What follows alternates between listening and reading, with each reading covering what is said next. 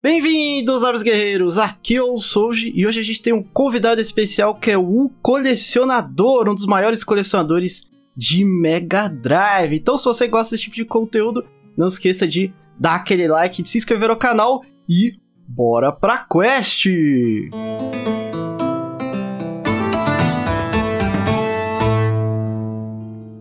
Bom, primeiro eu gostaria de agradecer aí ao colecionador por aceitar o convite aí, né? A gente vai fazer uma conversa bastante legal. E fala aí pra galera quem é o, o colecionador e fala um pouco sobre o seu trabalho no YouTube. Salve, salve, rapaziada! Estamos eu aqui de novo.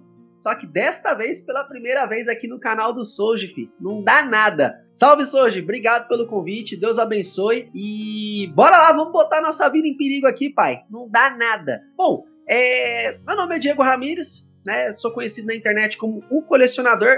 Atualmente eu detenho uma das maiores coleções de acessórios de Mega Drive do mundo. Meu canal ele é voltado é, no colecionismo, no Mega Drive, feiras do rolo, né, e tudo que engloba esse universo maravilhoso do videogame. Beleza, e uma coisa que eu quero saber aqui é como começou o seu canal? Como assim você deu aquela vontade, sabe? Que a gente, putz, aquela inspiração do nada, nossa, eu quero fazer meu canal, sabe? Que, de onde que surgiu a ideia, a inspiração principal do colecionador? Eu costumo dizer que quem geralmente é, muitos youtubers né que gravam é, vídeo relacionado a videogame isso começou de berço né isso começou de pequeno desde quando a gente começou a, a gostar de videogame quando a gente era criança opa isso aqui é diferente, né? E o canal do colecionador, ele já vinha da, dessa paixão de muitos anos de jogar videogame. Eu nunca entendi o que, que era gravar vídeo pro YouTube, eu simplesmente só gravava. É, a minha inspiração começou em gravar vídeos que eu gravava, deixava no celular mesmo, e eu gravava vídeos mais para minha mãe, eu mostrava os vídeos para minha mãe, né? Hoje minha mãe não me assiste no YouTube.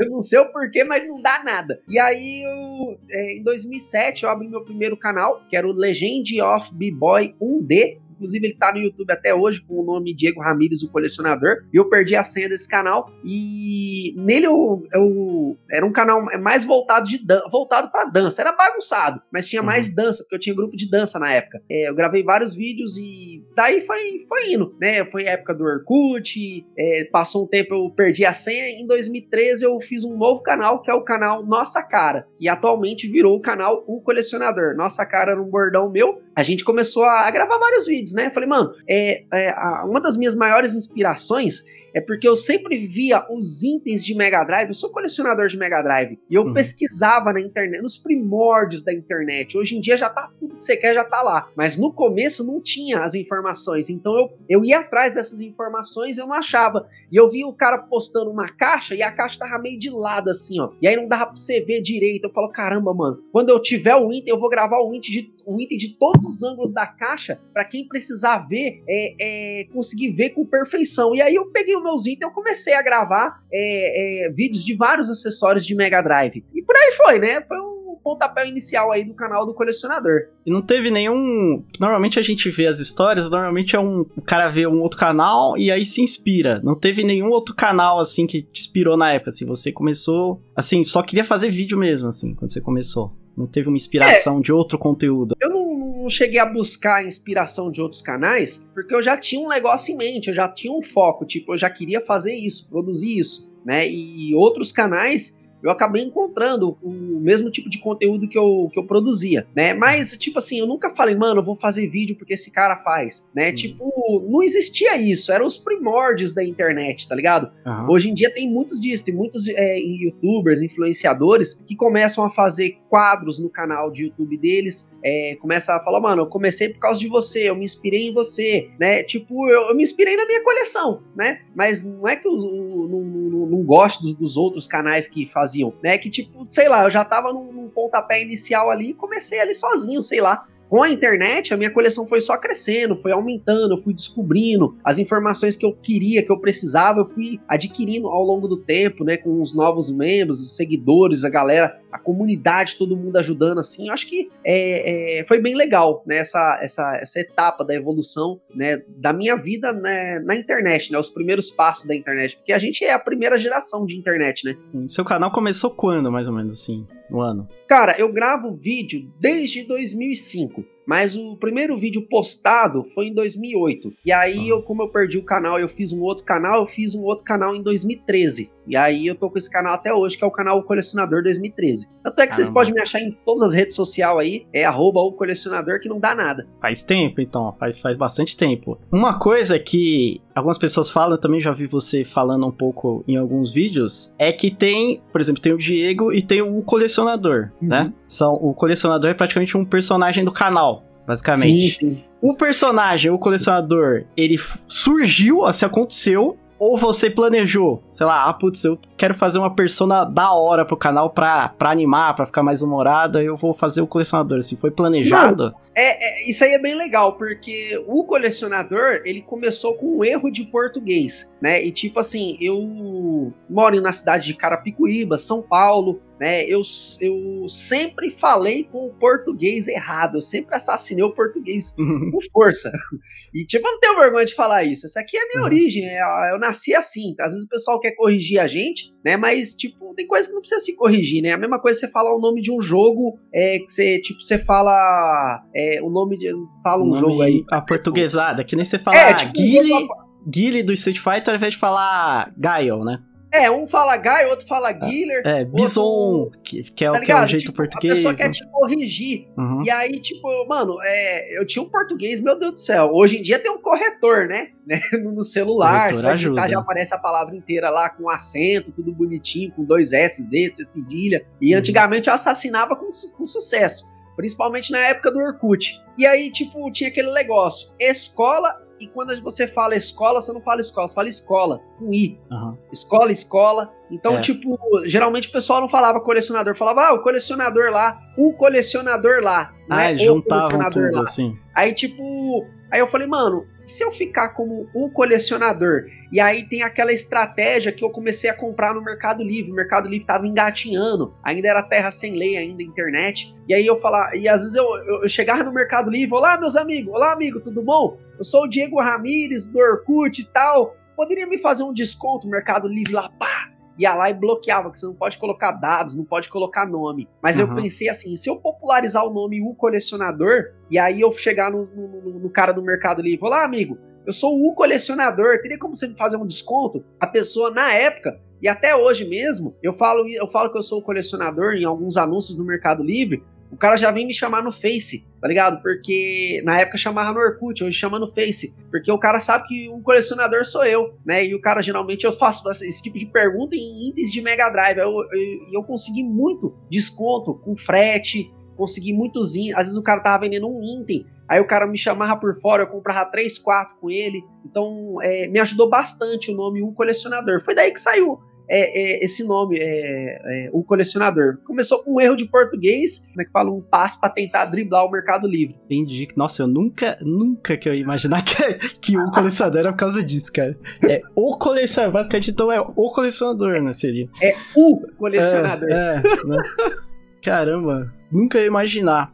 E como assim tem o personagem, né? Qual, qual seria se você fosse separar o colecionador do Diego? Qual que é a diferença, seria a diferença entre os dois? Ah, cara, é porque assim, o, o de 2000, assim, de 2020 para cá, olha a diferença. Eu, uhum. eu gravo vídeo desde 2005, comecei a, a minha vida gamer, né, em 2001, em 2007 eu virei colecionador, em 2020, em setembro de 2020, eu falei, não, eu vou trabalhar com isso aqui, ó, com o YouTube. Você tá, é. Agora você tá 100% YouTube ou você tá fazendo trampo paralelo ainda? Seu trabalho ah, eu principal? faço uns trampinhos paralelo, eu também sou ah. repositor de supermercado. É, é, Mas antes faço... você trabalhava de cobrador de ônibus, né? Agora você não tá é, mais nesse trampo. Não, eu saí do cobrador, eu tava nove ah. anos, fiquei nove anos de cobrador de ônibus, né? Mas eu já rodei malabar em farol, já vendi chapéu em rodeio, casa country, é, já marretei no trem, então já fiz é, várias atividades, né? É, uhum. repositor de supermercado, líder de sessão de supermercado. É, aí hoje eu faço mais uns freelance, né? E Agora o principal é o YouTube. O principal você é, o YouTube dia... ele tá me ajudando, né? Eu tô, tô na luta aqui no YouTube uhum. aqui. Eu me entreguei de cabeça é para esse sonho, porque assim, eu peguei uma visão depois de muito, demorou muitos anos, mano. É, eu costumo dizer que as pessoas elas crescem na vida é, quando elas têm uma oportunidade né? E muitas das vezes as pessoas. É, informação é oportunidade. Uma das maiores informações que, que eu tenho durante muitos anos é que a indústria do videogame ela é a maior indústria que, é, que, que movimenta dinheiro. É a indústria uhum. que dá mais dinheiro no mundo é a indústria do videogame. Aí demorou muitos anos para mim processar isso. Poxa, deixa eu ver. A indústria do, do, videogame, ela ganha mais dinheiro que a indústria do cinema, do petróleo, do marketing, enfim, qualquer outra indústria. Do videogame é a número um. Eu gosto de videogame, eu coleciono videogame, eu falo de videogame, eu respiro videogame. Por que, que eu não tô trabalhando ainda com isso aí? É, tipo, dá pra ganhar o dinheiro, né, que você gosta. Dá pra ganhar uma. Mas assim, se você. No exemplo do colecionador e você, assim, vamos supor que tem um dia que você tá meio triste, assim. Uhum. Aí você precisa gravar. É, o colecionador ele não é um cara triste. Entendeu? Sim, o colecionador sim. ele é alegre, é feliz e tal. Tá sempre alegre. Às vezes acontece esse conflito entre o Diego com o colecionador, assim, às vezes você tem que ser o colecionador, mas você tá meio, meio triste, assim, sabe? Mano, é, é o YouTube, é, eu costumo dizer que o YouTube ele é muito uma maquiagem. Às vezes a gente tem que botar, assim, eu costumo dizer que tem vídeos que eu gravei num dia que eu tava triste, que eu tava um merda, que eu tava zoado. Hum. Mas aí eu coloquei uma trilha sonora, meu irmão, aquele vídeo lá, ó, ficou batendo palminha.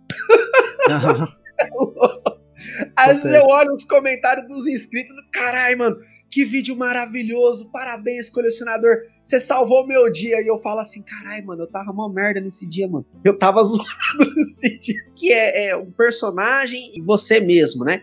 Eu, eu, eu, gravava muito vídeo com touca e óculos, né? Uhum. Que era do, um colecionador mesmo, que tanto é que muita gente conhece mais eu com a touca com óculos. O colecionador é, clássico comecei... era o da touca, né? O Isso, é, o clássico era a touca e o é. óculos, né? É, ah. é, é, a marca registrada do colecionador. Quando eu comecei a trabalhar é, com o YouTube, né? Aí eu falei, mano, eu vou abandonar um pouquinho disso aqui. E a galera curtiu também, né? Tanto é que eu não, me curti muito assim, não. Eu gostava mais do, da zoeira mesmo, de colocar lá. Tanto uhum. é que eu uhum. ia pros eventos, ia fantasiado, ia fazendo loucura, né? Eu gostava mais assim. Mas voltando à pergunta aí de gravar vídeo quando a gente tá triste, é, o vídeo não sai muito bom. Né? Dependendo quando você, dependendo do vídeo que você faz, às vezes parece que você faz de qualquer jeito, né? É uma coisa quando você tá no gás, aí você solta o vídeo, nossa, você tá na emoção. E outra coisa é quando você tá triste, né? Isso é normal, porque a gente é ser humano, né? Eu, você, é, o pessoal que tá assistindo, né? É a mesma coisa você que trabalha no mercado, no posto de gasolina, numa farmácia, né? em qualquer outro trampo. Você não tá legal em certos dias, né? Você tá zoado, você não tá Tipo, mano, não vou fazer nada hoje. Puta, você vai se arrastando pro serviço, você vai porque você é obrigado. E, tipo, nós que trabalhamos aqui no YouTube, a gente tá sempre trabalhando constantemente. A partir da hora que a gente liga o computador, liga o celular, a gente tá ligado na informação, é, principalmente a informação. Chegou a notícia, e aí? É, você vai gravar sobre isso? Já fica pensando, processando. Aí você tem que gravar, tem que entregar, tem horário, tem edição. Então é, é, é, é muito complicado. E aí entra o dia, se você tá bom, se você não tá bom, e tem problemas pessoais, tem uhum. divergências, né? Durante seu dia, né? Tempo, correria, e tudo isso aí acaba influenciando também no seu bom humor. Eu costumo gravar vídeos quando eu tô bem animado mesmo, né? mas eu já gravei vários também quando eu, quando eu mesmo não queria. Mas eu precisava terminar conteúdo, fazer. Né? Geralmente, os dias que eu não tô animado é os dias que eu pego para editar, focar nas edições. Por quê? Porque as edições, eu gosto de editar. Eu, eu, eu odeio editar e eu adoro editar. Eu odeio editar porque você tem que editar e é mó trampo. Mas eu é adoro trampo, editar é. porque depois que o trampo tá assim. feito é maravilhoso, velho. É, editar, o processo de editar é tedioso, mas aí você chega no final e vê um negócio bonito ali, né? Você, caramba, que orgulho, né? Ficou fantástico o vídeo. Aí você fica felizão, assim, né? Pelo menos comigo acontece é isso. É maravilhoso. O processo é meio. Fica lá só cortando. Meio... É, muitas das, vezes, muitas vezes as pessoas não sabem é, como ah. que é, é, produzir um vídeo, né? Às vezes o cara, ah, o cara tá, tá na vida boa, tá fácil, poxa, mas eu tô aqui, ó. É, tipo assim, você tá me vendo aqui na tela. Só, é, só que na minha frente tá a tela da tele, da, do, do monitor, tá o mouse, tá o teclado, tá tá o microfone aqui, então tem toda uma produção por trás dessa câmera bonita aqui, tá ligado? Então, tipo, não, não é à toa que um quadro desse tá aqui no cantinho aqui, né, que tem, tá marcado o colecionador, tem todo um, uma dinâmica rodando por trás disso, sabia? É, então, e o é, pessoal é, não é... sabe o que acontece depois da gravação. Porque a, a, parte da gravação é o mais rápido do processo do YouTube. Depois que a gente grava, aí que é o trabalhão, editar, fazer pauta, né? Bolar hum. tema. E, nossa, esse é o trabalho. O principal é esse. A parte da gravação é mais rapidinho, né? Que a gente grava rápido, né? Aí depois que vai todo o trabalho grosso mesmo, né? Que é a edição e tal. Agora eu vou fazer uma pergunta para você. Essa aqui, ó, é semi-polêmica. Já vamos começar com a primeira aqui. vamos, vamos começar com a primeira aqui. Uma coisa que eu vejo bastante, pessoalmente eu não gosto desse tipo de comentário, uhum. é que tem muito criador de conteúdo que fica falando assim: "Ah, porque o cara, ele fica pedindo like, o cara fica pedindo inscrito. Ai, que eu não gosto disso. Ah, que o cara, ele fica com vozinha infantil. Ah, que o cara é um personagem que eu acho, eu acho tosco isso aí, porque a pessoa tem que ser ela mesma e tal. Tem um monte de criador assim, principalmente criador menor, né? Uhum. Que fala esse tipo de coisa. E às vezes eu vejo uns criadores falando do colecionador e eles falam como se fosse tipo um deboche, vocês não levam muito a sério. Porque é um uhum. personagem humorado, né? Uhum. É. Bom, pode falar. O que, que, você acha? Eu, eu só ia dar a minha opinião sobre isso. Eu acho que, assim, eu só acho que quem fala isso não tem muita noção do como é que funciona o YouTube, porque, meramente, quem não chora não mama, né? Uhum. Então, você tem que pedir inscrito. Se você não pedir inscrito, você não vai ganhar inscrito. É simplesmente assim que acontece a vida no YouTube, beleza? Então, não existe negócio de você não pedir inscrito. E segundo, se você não tá animado nos vídeos, obviamente tem pessoas mais animadas e menos animadas. O colecionador é muito animado. Mas, por exemplo, se eu chegar assim no vídeo e falar: Olá, gente, tudo bem? Como vai você? Aí ninguém vai assistir o vídeo, entendeu? Então, vai ser um saco assistir o vídeo. Entendeu? Então, normalmente eu ouço isso de pessoas que, tipo, não entendem muito como é que funciona o público, né? Aí o cara reclama que o cara é gigante lá. Ah, mas ele é muito animado. Lógico, se ele não fosse, ele não ia estar gigante. Porque ninguém ia querer assistir o negócio. Então, o que, que você acha desses criadores, assim, que criticam, Rapaz, né? é uma das coisas que eu aprendi a internet ela tem que compreender, e acho que até em determinados pontos aceitar, é que você tem que ser quem você é. Você não tem que ser quem a internet queira que você seja. Ah, você fala palavrão demais nos vídeos. Beleza, procura outro canal. É simples assim. Aí você fala, nossa, colecionador, então você tá sendo um cara arrogante? Não. É porque muitas das vezes a internet ela quer que você seja aquilo que a pessoa ela te vê, ela quer que você seja do jeito dela, e não é assim, né? Se você gosta de zoar, se você gosta de fazer bagunça, se você gosta de falar palavrão, se você gosta de, de, de fazer piada, de ser um cara. Mano, enfim, é o seu jeito, né? Não deixa os outros te mudar, você é assim, né? Se eu vou no seu canal, você tem o seu conteúdo. Se você vai no meu canal, tem o meu conteúdo. Se eu vou no canal do fulano, ele tem o conteúdo dele. Eu não posso chegar lá cagando regra, falar, olha, você tem que ser assim, porque assim, mano, uma das coisas que eu aprendi é que você tem que ser você mesmo. Eu tenho um personagem que é o colecionador, gosto da bagunça, eu gosto, me consuma! eu, gosto, eu gosto de fazer a zoeira. Aí os uhum. caras falam, não, porque você isso, que você, mano, eu sou assim, pai, tem que aceitar. Tipo, você também é assim, é, com seus amigos, na sua rodinha de amigos, com a sua zoeira, no seu trabalho, com seus colegas. Tipo, eu sou aqui assim, tá ligado? Não é, eu vou chegar no canal do fulano lá, oh, mano, você tem que parar de ser assim, que você tá sendo um escroto, eu não gosto disso. Mano, eu não vou fazer esse tipo de comentário. Né? Eu, eu acho que se você é desse jeito, beleza. Se eu não gostar do seu conteúdo, eu vou procurar outro canal. Uhum. Claro que, vamos pro ponto mais profissional da situação. Às vezes você visa um crescimento e certas piadinhas, palavrão é, e outros tipos de, de, de, comentário, coisas que você faz ou fala, não agrada muito, tá? Não, não ajuda pra, pra, a somar no crescimento do canal. Mas eu ainda bato na tecla que você tem que ser você mesmo. Eu vou dar um, citar um exemplo do Huawei. O Huawei ele é um, uhum. Um um, cara que ele só fala palavrão, ele faz piada, ah, seu filho da puta, não sei o que, não sei o que, tá ligado? Só fala gritando. E eu vejo os caras chamando o cara de escroto, mas os caras têm os seguidores dele lá, ele faz um bagulho que ele gosta e o cara tá feliz, mano. Pô, uhum. se o cara tá feliz, eu tô feliz por ele, pai. Eu não gosto do tipo de conteúdo que ele faz. Mas, pô, a energia que o cara passa, o ânimo, as, tipo assim, eu não gosto por causa que ele fala muito palavrão, tá ligado? Mas, tipo, a zoeira que ele entrega, a forma que ele entrega é legal, né? Tipo, só não acompanho é, como eu gostaria de acompanhar, mas eu acho isso da hora, eu acho a zoeira da hora, tipo, tá ligado? O cara tá passando a energia dele ali, tá, tá zoando, tá fazendo do jeito dele. Eu vou chegar nele lá e falar, ô, oh, mano, para de falar palavrão, mano, não sei o que, não sei o que. É o jeito do cara, mano. Eu não vou lá mudar o cara. Então, tipo, O cara tem o jeito dele. Se eu quiser ver um outro cara que faz um outro conteúdo semelhante dele é, e não fala palavrão, eu vou procurar no YouTube. É, é bem simples assim. A gente não pode mudar é, é as pessoas ao nosso redor. Cada um tem a, o seu individual, cada um tem sua particularidade, cada um nasceu de um jeito, cada um produz conteúdo de um jeito. Às vezes lança um vídeo Aí você é, tá lá, você tem, você é inscrito em 10 canais. Você vai apresentar aquele conteúdo de um jeito, eu vou apresentar de outro, outro fulano vai apresentar de outro, e assim vai indo, mano.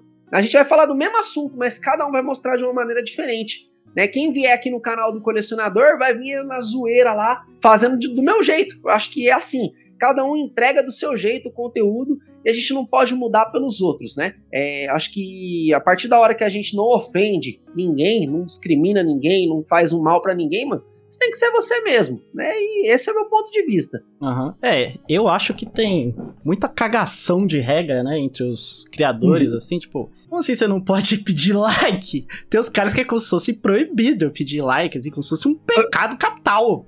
Eu até esqueci like. de falar, uhum. ó, você quer ver uma coisa que funciona, né?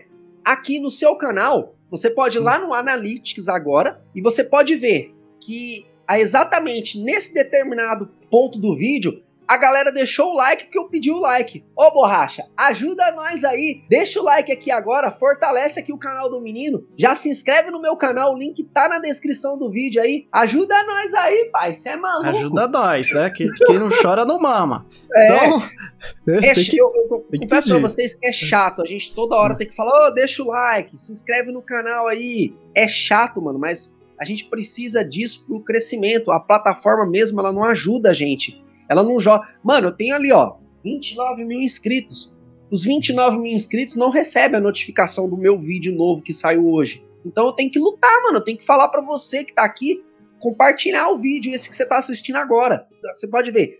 Duas, três, quatro, cinco, dez mil pessoas assistiram o vídeo. 10, 14 compartilharam. Tipo, é foda pra nós. Então nós tem que ficar falando. Se inscreve, né? Acho que quando a gente. Você pode ver que os youtubers grandão, né? Os caras que que já tá lá no topo, lá, já tem mais de 100 mil pra cima, os caras não pedem mais para deixar o like, porque não faz mais diferença para eles. Mas para hum. nós que tá embaixo, nós estamos na luta, nós estamos na correria todo dia, tem vídeo todo dia no canal, então é, é, é muito importante pra gente, pra gente chegar lá em cima também, né? E acredito uhum. também que vai melhorar, né? Porque a gente se jogou de cabeça nesse universo para viver dessa alegria. Exatamente, realmente, se não. Cara, se a gente não pedir, a galera também não lembra. Não às lembra? Sim, eu lembro. Às vezes eu tô assistindo um vídeo, aí o cara fala, putz, é mesmo, eu esqueci de dar o like. Aí eu vou lá e dou. E a pessoa ela gasta um segundo para deixar o like aqui, ó. E mais um segundo para se inscrever. Se inscreve aí, borracha. Ajuda Não, pô, aí, dá essa força nada. pra nós. e agora eu quero saber. Essa, essa aqui vai ser, ó. Vai ser bacana. Como é que ah, você vem. entrou no mundo do. Essa é, é light, essa é light. Essa é like. É, como é que você entrou no, no mundo do colecionismo? Quero saber isso, porque você começou a colecionar faz um tempão, né? No mundo do colecionismo começou assim na minha vida. Em 2001, no dia 6 de fevereiro de 2001, eu ganhei meu primeiro Mega Drive do meu pai. Antes disso, eu tive um Atari, poucas lembranças e muitas histórias. Mas meu primeiro Mega foi em 2001, e aí eu eu, eu não tinha dinheiro, eu fui um cara que era visionário. Eu falei, mano, eu vou comprar, eu vou trocar meu pai me deu três cartuchos, aí eu falei, mano, eu não tenho dinheiro, não trabalho. Então eu vou começar a trocar esses cartuchos por mais cartuchos e eu vou dar um cartucho bom, vou pegar dois cartuchos velho e eu vou tentar trocar desses dois cartuchos velho por um mais ou menos. E aí eu fui multiplicando. Chegou uma época que eu tava com 54 cartuchos de Mega Drive, beleza. Aí eu começava a pegar quatro cartuchos velho, né, e trocava por um bom. Pegava três por um bom, dois por um bom né? E aí eu fui multiplicando a minha coleção, eu tava com um monte de cartucho, né? Em 2007, que o legal disso tudo. Em 2007, eu tava com, um monte de cartuchinho. Eu não, não tinha acesso aos grandes consoles, tipo 2007. Grandes consoles era o quê? PlayStation 3, PlayStation 2, que tava em alta. E aí, tipo, eu tava ali no mundo do Mega, eu tava focado. Meus amigos é, é, tinham tudo Mega Drive. E aí eu peguei e postei uma foto na comunidade do Mega Drive, né, do Orkut. E eu postei uma foto mó feliz, cara. Sabe aquela foto assim, aquela foto que é melhor que uma virgem? Mano, você é hum. é louco. Aqueles cartuchinhos pirata, com a label arregaçada, só o chip, plaquinha trincada, tudo, eh, mano, label toda arregaçada. Mano, que estado de nervo, pai. Aquele, nossa, aquela foto, aquele monte de cartuchinho velho, mano. Eu mó feliz postei na comunidade no Orkut. Mano, daqui a pouco, pá, os caras arregaçando eu lá os caras postando as prateleiras de cartucho, assim, ó, com porta-cartucho de Mega Drive com porta-cartucho. Eu nem sabia que o Mega Drive tinha porta-cartucho, mano. Eu, caralho, borracha, mano. O bagulho tá louco aqui. E os caras postando os negocinhos. O tópico enchendo de, de, de, postagem. Só as prateleiras. Eu falei, caramba, mano, postei na humildade aqui os cartuchinhos todo velho, tudo arregaçado aqui. Os caras só com os cartuchos, com pôster, com manual. Com... Eu falei, caralho, tem manual os cartuchos.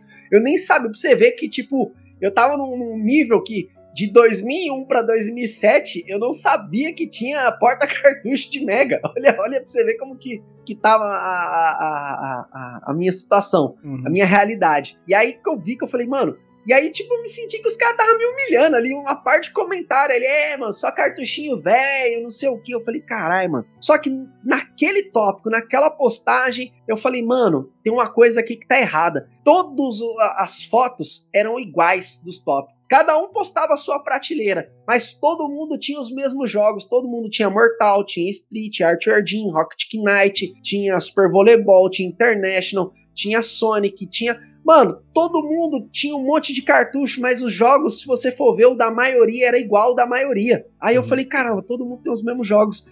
Naquela hora, falou, mano, e se eu começar a colecionar acessório de Mega Drive, mano? Aí que veio uma luz assim, eu falei, eita peste, eu tô sendo iluminado. Aí eu peguei e falei, mano, vou começar. De 2007, eu comecei a, a colecionar acessórios, né? E eu pegava tudo né? Eu pegava qualquer controle que aparecia sem caixa, eu começava a comprar. Eu tava doido. Foi uma época aqui que eu né, não sei nem se é pergunta para o próximo uhum. tópico, mas eu chegou uma, uma, hora do colecionismo que eu, isso aí tava atrapalhando demais minha vida. Eu tava ficando atrapalhado com esse negócio de coleção.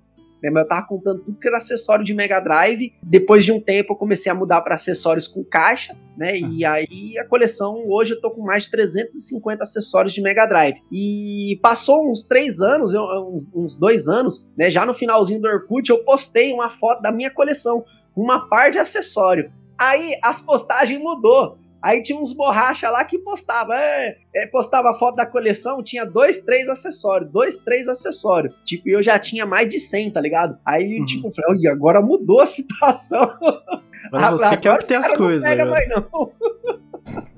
Cara, bem, bem, bem curioso mesmo. Não, não, sabia que tinha sido o caso. Então você queria dar uma diferenciada na sua coleção, ali, no seu mais do mesmo, que a galera sempre mostra, né? É porque eu, eu, eu vi o, o colecion... a, a, os acessórios porque assim, tipo, eu, eu, eu, peguei um adaptador de Mega Drive, né? Pra colocar um cartucho de Mega em cima do outro. Coisa simples, né? E eu achei interessante. E aí, um dos meus primeiros controles que eu peguei foi o Total Control do Mega Drive, que era um controle de sensor. Ele não tinha direcional. Ele semelhante ao do Wii. Você pegava o controle e ficava mexendo o controle, ele ia pro lado, pro outro lado, põe pra cima, pra baixo. Então era interessante isso. Aí eu falei, mano, eu peguei gosto. Eu falei, mano, esses, esses acessórios é legal. E aí a cada controle era uma experiência nova, era uma emoção diferente, né? Ainda eu peguei um taco de beisebol do Mega Drive. Falei, mano, o bagulho é da hora de jogar beisebol. Tipo, é, sabe aquele universo que tudo era novo, tudo era legal, tudo uhum. era barato ainda na época, né? Hoje em dia não dá para comprar mais nada do que eu comprei. Então foi um, um, colecionar Mega Drive, acessórios de Mega Drive foi um, um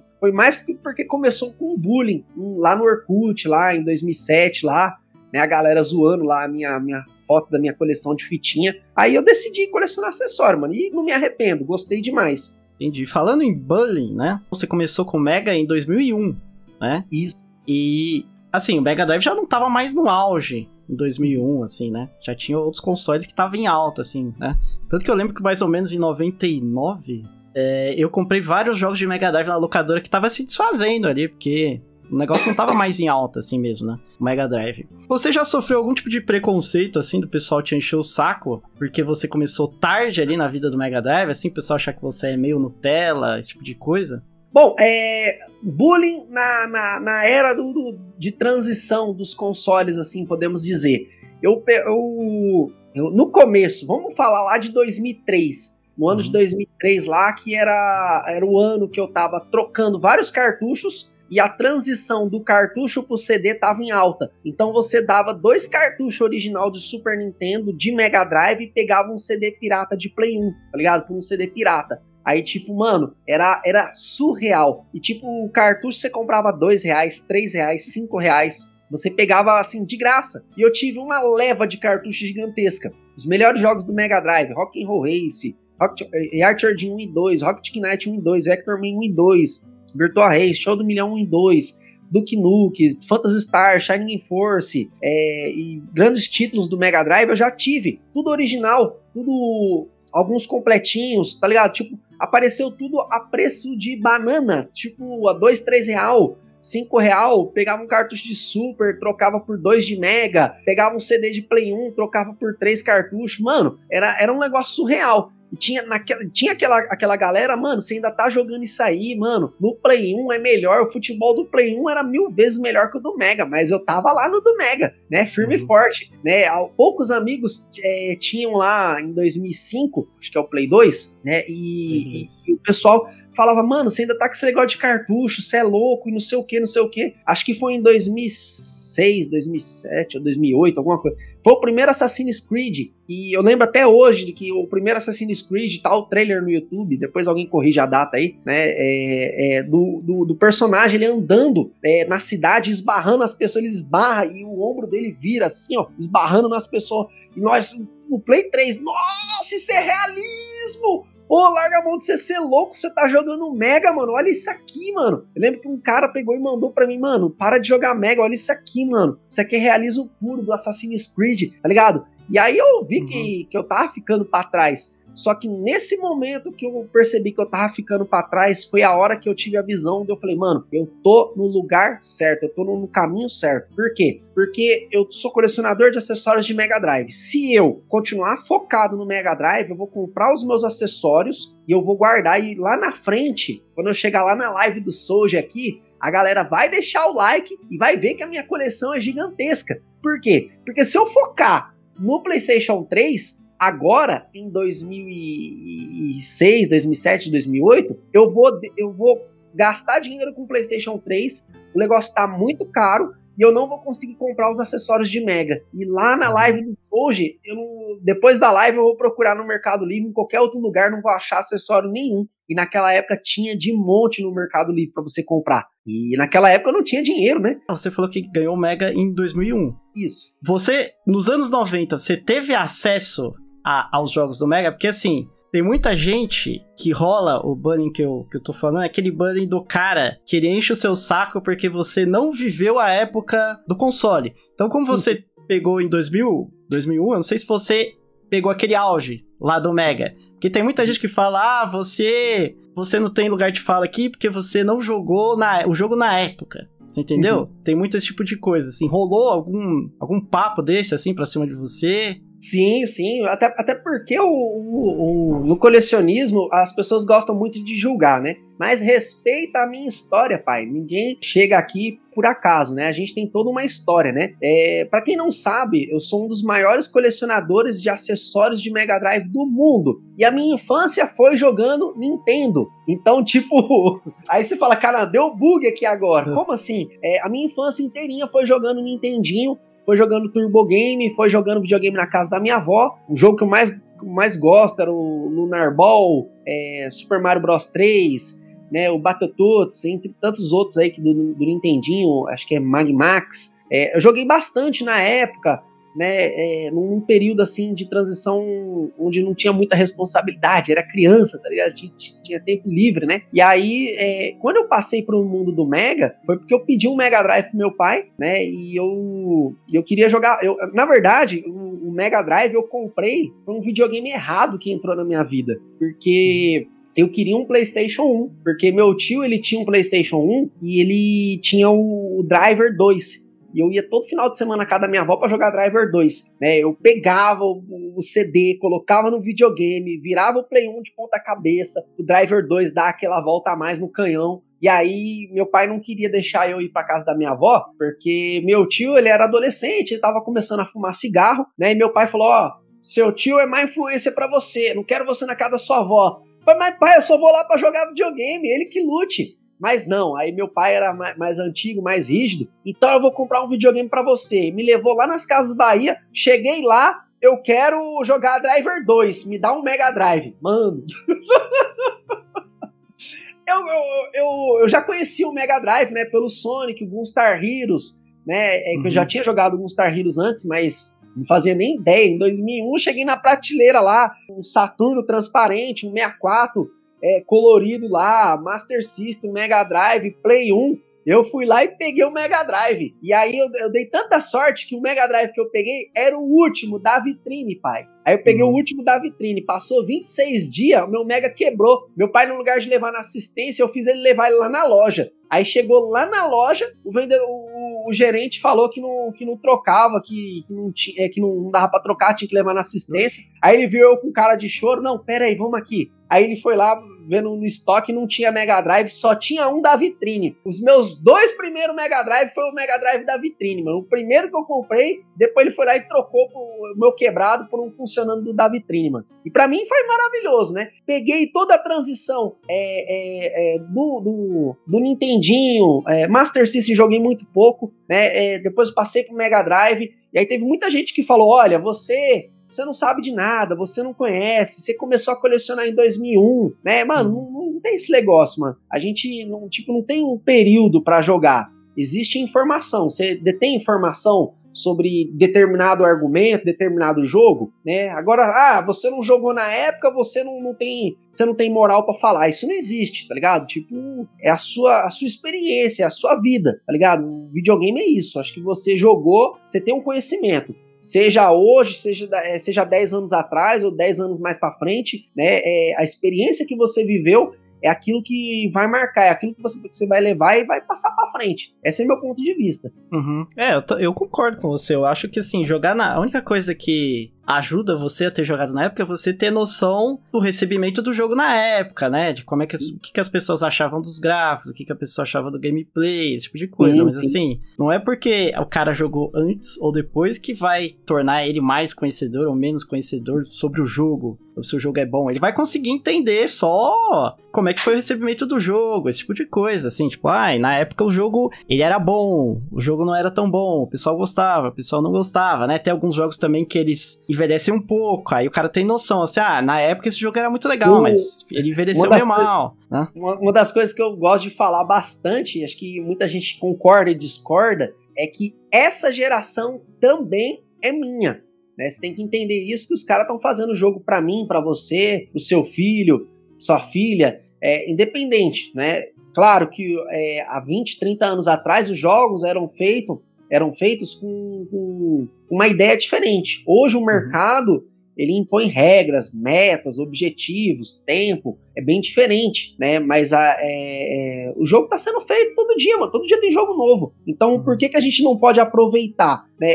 É muito maravilhoso você ter vivido a época de ouro, ter abrido lá seu cartuchinho de Mega é, original, de Nintendinho, comprou na loja, recebeu, abriu ele, sentiu o cheirinho, o caramba, mano, ligou lá, é uma emoção. Pô, se você conseguiu viver isso nessa época, parabéns, mano. Só que muita gente não teve essa oportunidade. Eu peguei tarde, né? Eu jogava na casa dos tios, né? Na casa da avó. E de, em 2001 que eu comecei a jogar na minha casa. Aí, tipo, de lá pra cá, foram várias histórias. Uma das gerações que eu peguei e vibrei muito foi a geração do Xbox 360, né? Essa geração, eu aproveitei ela ao máximo. Todos os meses eu é, toda semana eu comprava três joguinhos de Xbox pirata por 20 reais na banquinha do Johnny. Então, tipo assim, mano, eu fui aproveitando toda a história do Xbox, tá ligado?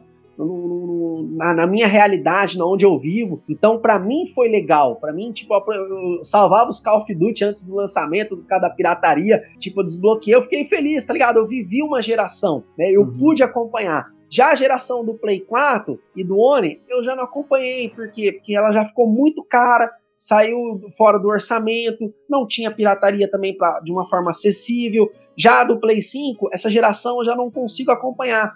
PlayStation 5 custa 5 mil reais, um controle extra custa mais 400, um jogo custa mais 350. Então, tipo, eu não tô conseguindo acompanhar essa nova geração. E se eu comprar um uhum. PlayStation 5 com muito esforço, eu vou comprar um jogo. Então, tipo, E um jogo é, é tipo custo, benefício, realidade. Tem que colocar tudo isso na hora que você for falar, que a pessoa é apontar o dedo e falar pra pessoa: olha, você não viveu nessa época, pô, mas nessa época eu tava como? Né? Tem que ver como que é, né? Então a gente tem que respeitar a história de cada um, porque cada um viveu de uma forma diferente, né? Eu acho que o que conta mesmo é você jogar e viver a sua própria experiência e poder falar isso. Olha, mano, joguei esse jogo muito louco é, é, e, mano, maravilhosa a experiência que eu tive, porque chegou lá, aconteceu isso e aquilo, né? E tem muitos cagadores de regra que vão falar, ah, mas é, você não nasceu na época, você não sabe, não sei o quê. Inclusive tem até o tema de pirataria, o cara fala, é, você fica jogando bagulho pirata, mano, quando você era um moleque de 12 anos,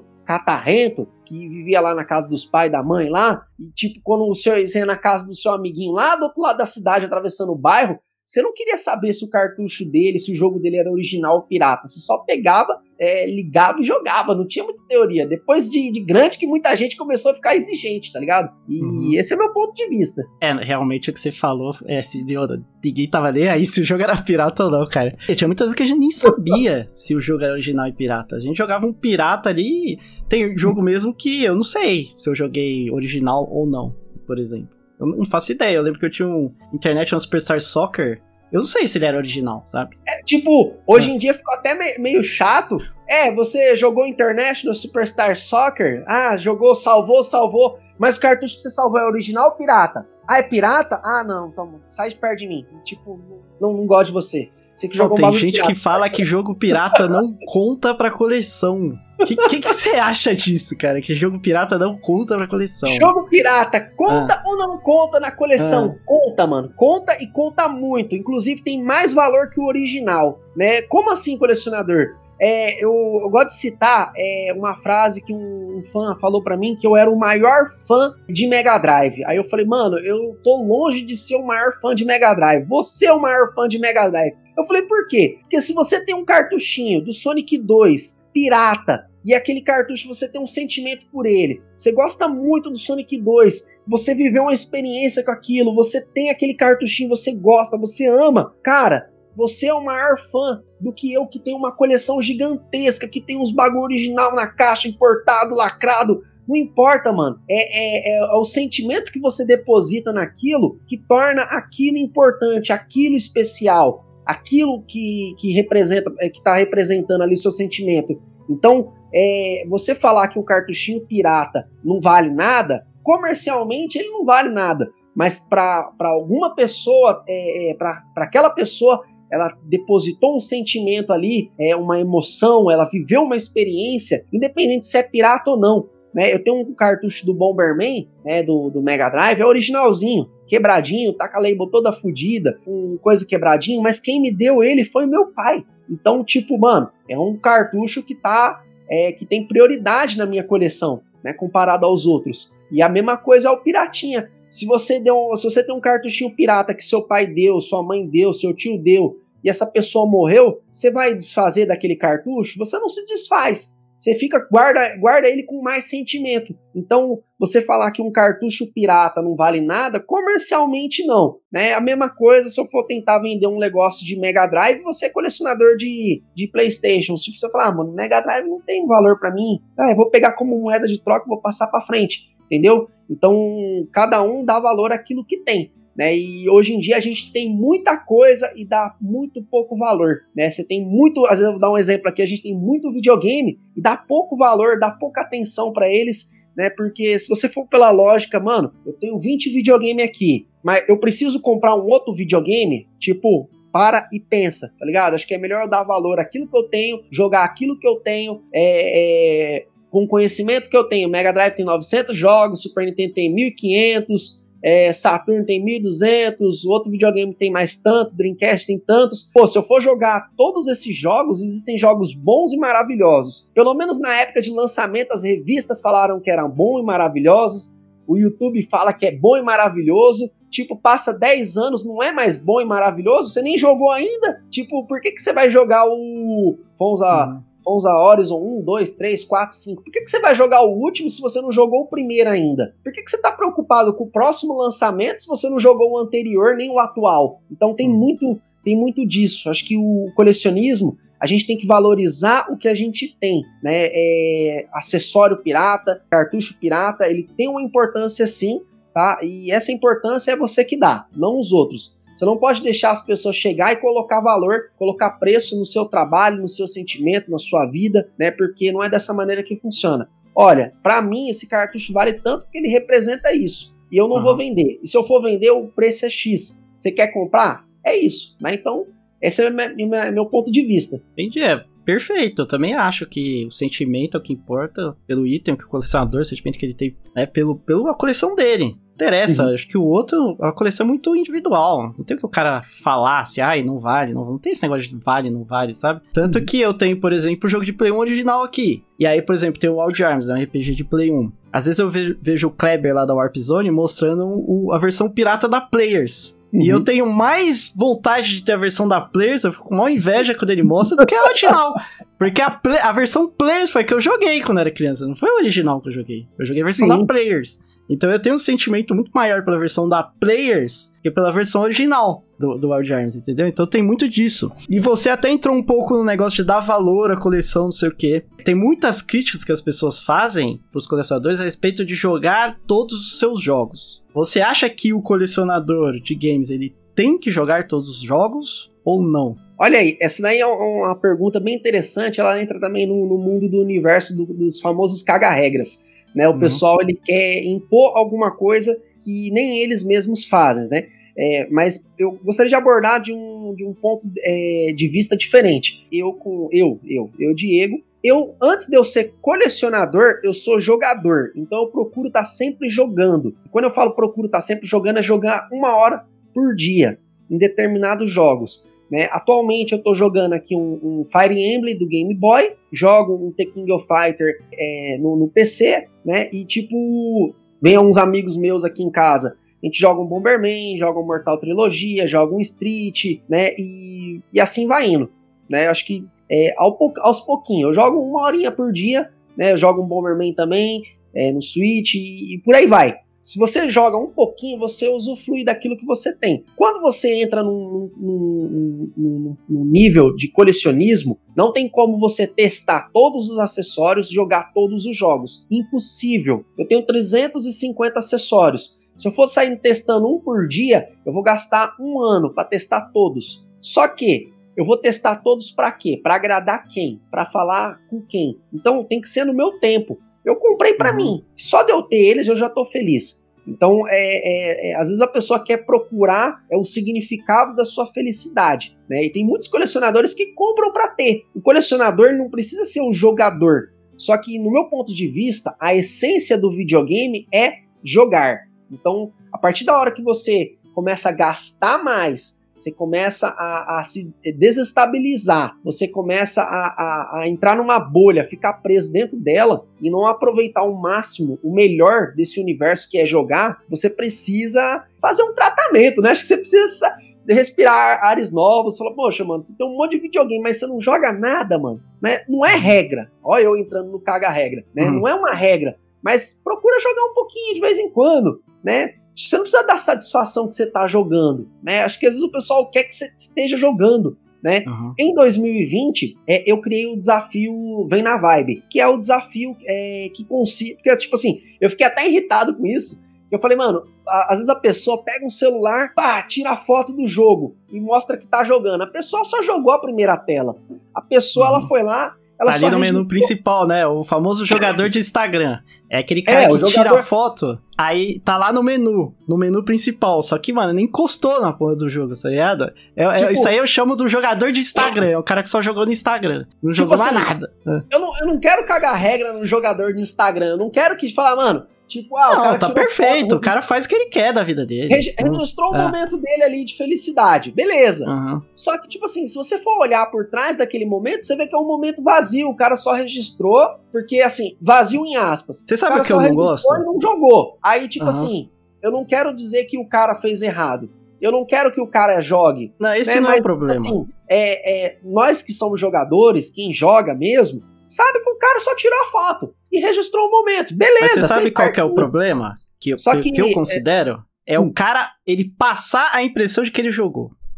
Eu acho então, que esse é o problema. Muitas das vezes ele passa a impressão que ele jogou alguma coisa, mas ele não jogou. Então, uhum. é, eu criei em 2020 o desafio Vem na Vibe do colecionador. E no desafio, lá no grupo colecionador Facebook, é, eu movimentei uma galera de umas 200 pessoas que, come, que entraram nessa vibe. A pessoa, ela salvava o jogo, tirava foto do, do, do end do game over, fim do jogo, tirava foto dos créditos e postava numa listinha que ela ia fazendo. Número 1, um, salvei Street, salvei Mortal, salvei The King, salvei Final Fantasy, salvei não sei o que. E aí, tipo, umas 200 pessoas foram participando e o grupo ficou muito movimentado, né? Da galera toda hora postando é, é, foto do, do, do final do jogo. E, e, isso foi uma inspiração para mais pessoas poderem jogar. E aí teve gente que falou assim: tinha gente com depressão que falou: Olha, mano, Diego, eu tinha depressão, tinha um monte de videogame parado aqui, não jogava nada. Graças ao seu desafio, eu salvei de 150 jogos, salvei 200 jogos. Teve umas 5 pessoas que salvou 500 jogos em um ano, tá ligado? Tipo,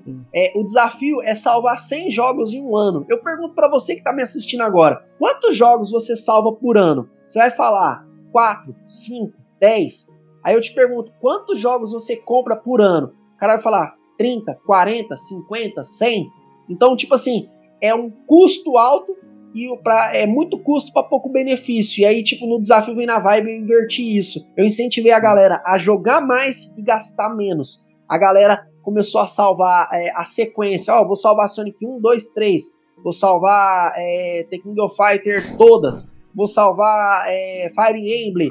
Vou salvar Shining Force 1, 2, 3, CD, não sei o que. Então, tipo, é, foi uma forma de motivar a galera. E a galera começou a a, a, entrar na vibe, todo dia tinha postagem de salvamento. Uhum. Por quê? Porque tá todo mundo jogando, pô, vou jogar também, mano. Caramba, eu tô com isso aqui. A gente criou também um desafio semanal. O que, que era o desafio? A gente selecionava um jogo fácil, um jogo de uma hora pro pessoal salvar, e o pessoal salvava aquele jogo tinha a listinha dos semanais da semana passada. Então a galera ia jogando, ia postando, motivando várias pessoas. Então, uhum. é, é, você pegar é, o, o, o colecionador e querer que ele seja um jogador, não é assim que funciona.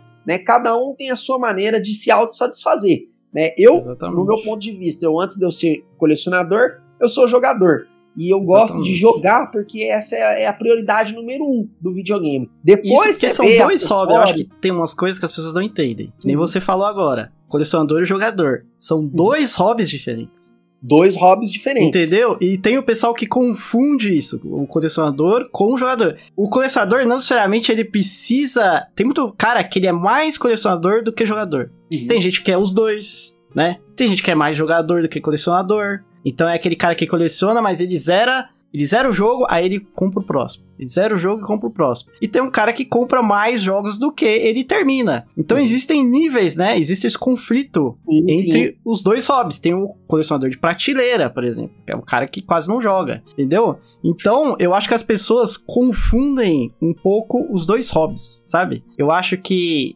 elas acham que obrigatoriamente o cara que coleciona ele precisa ser gamer de alto nível, jogar muito, entendeu?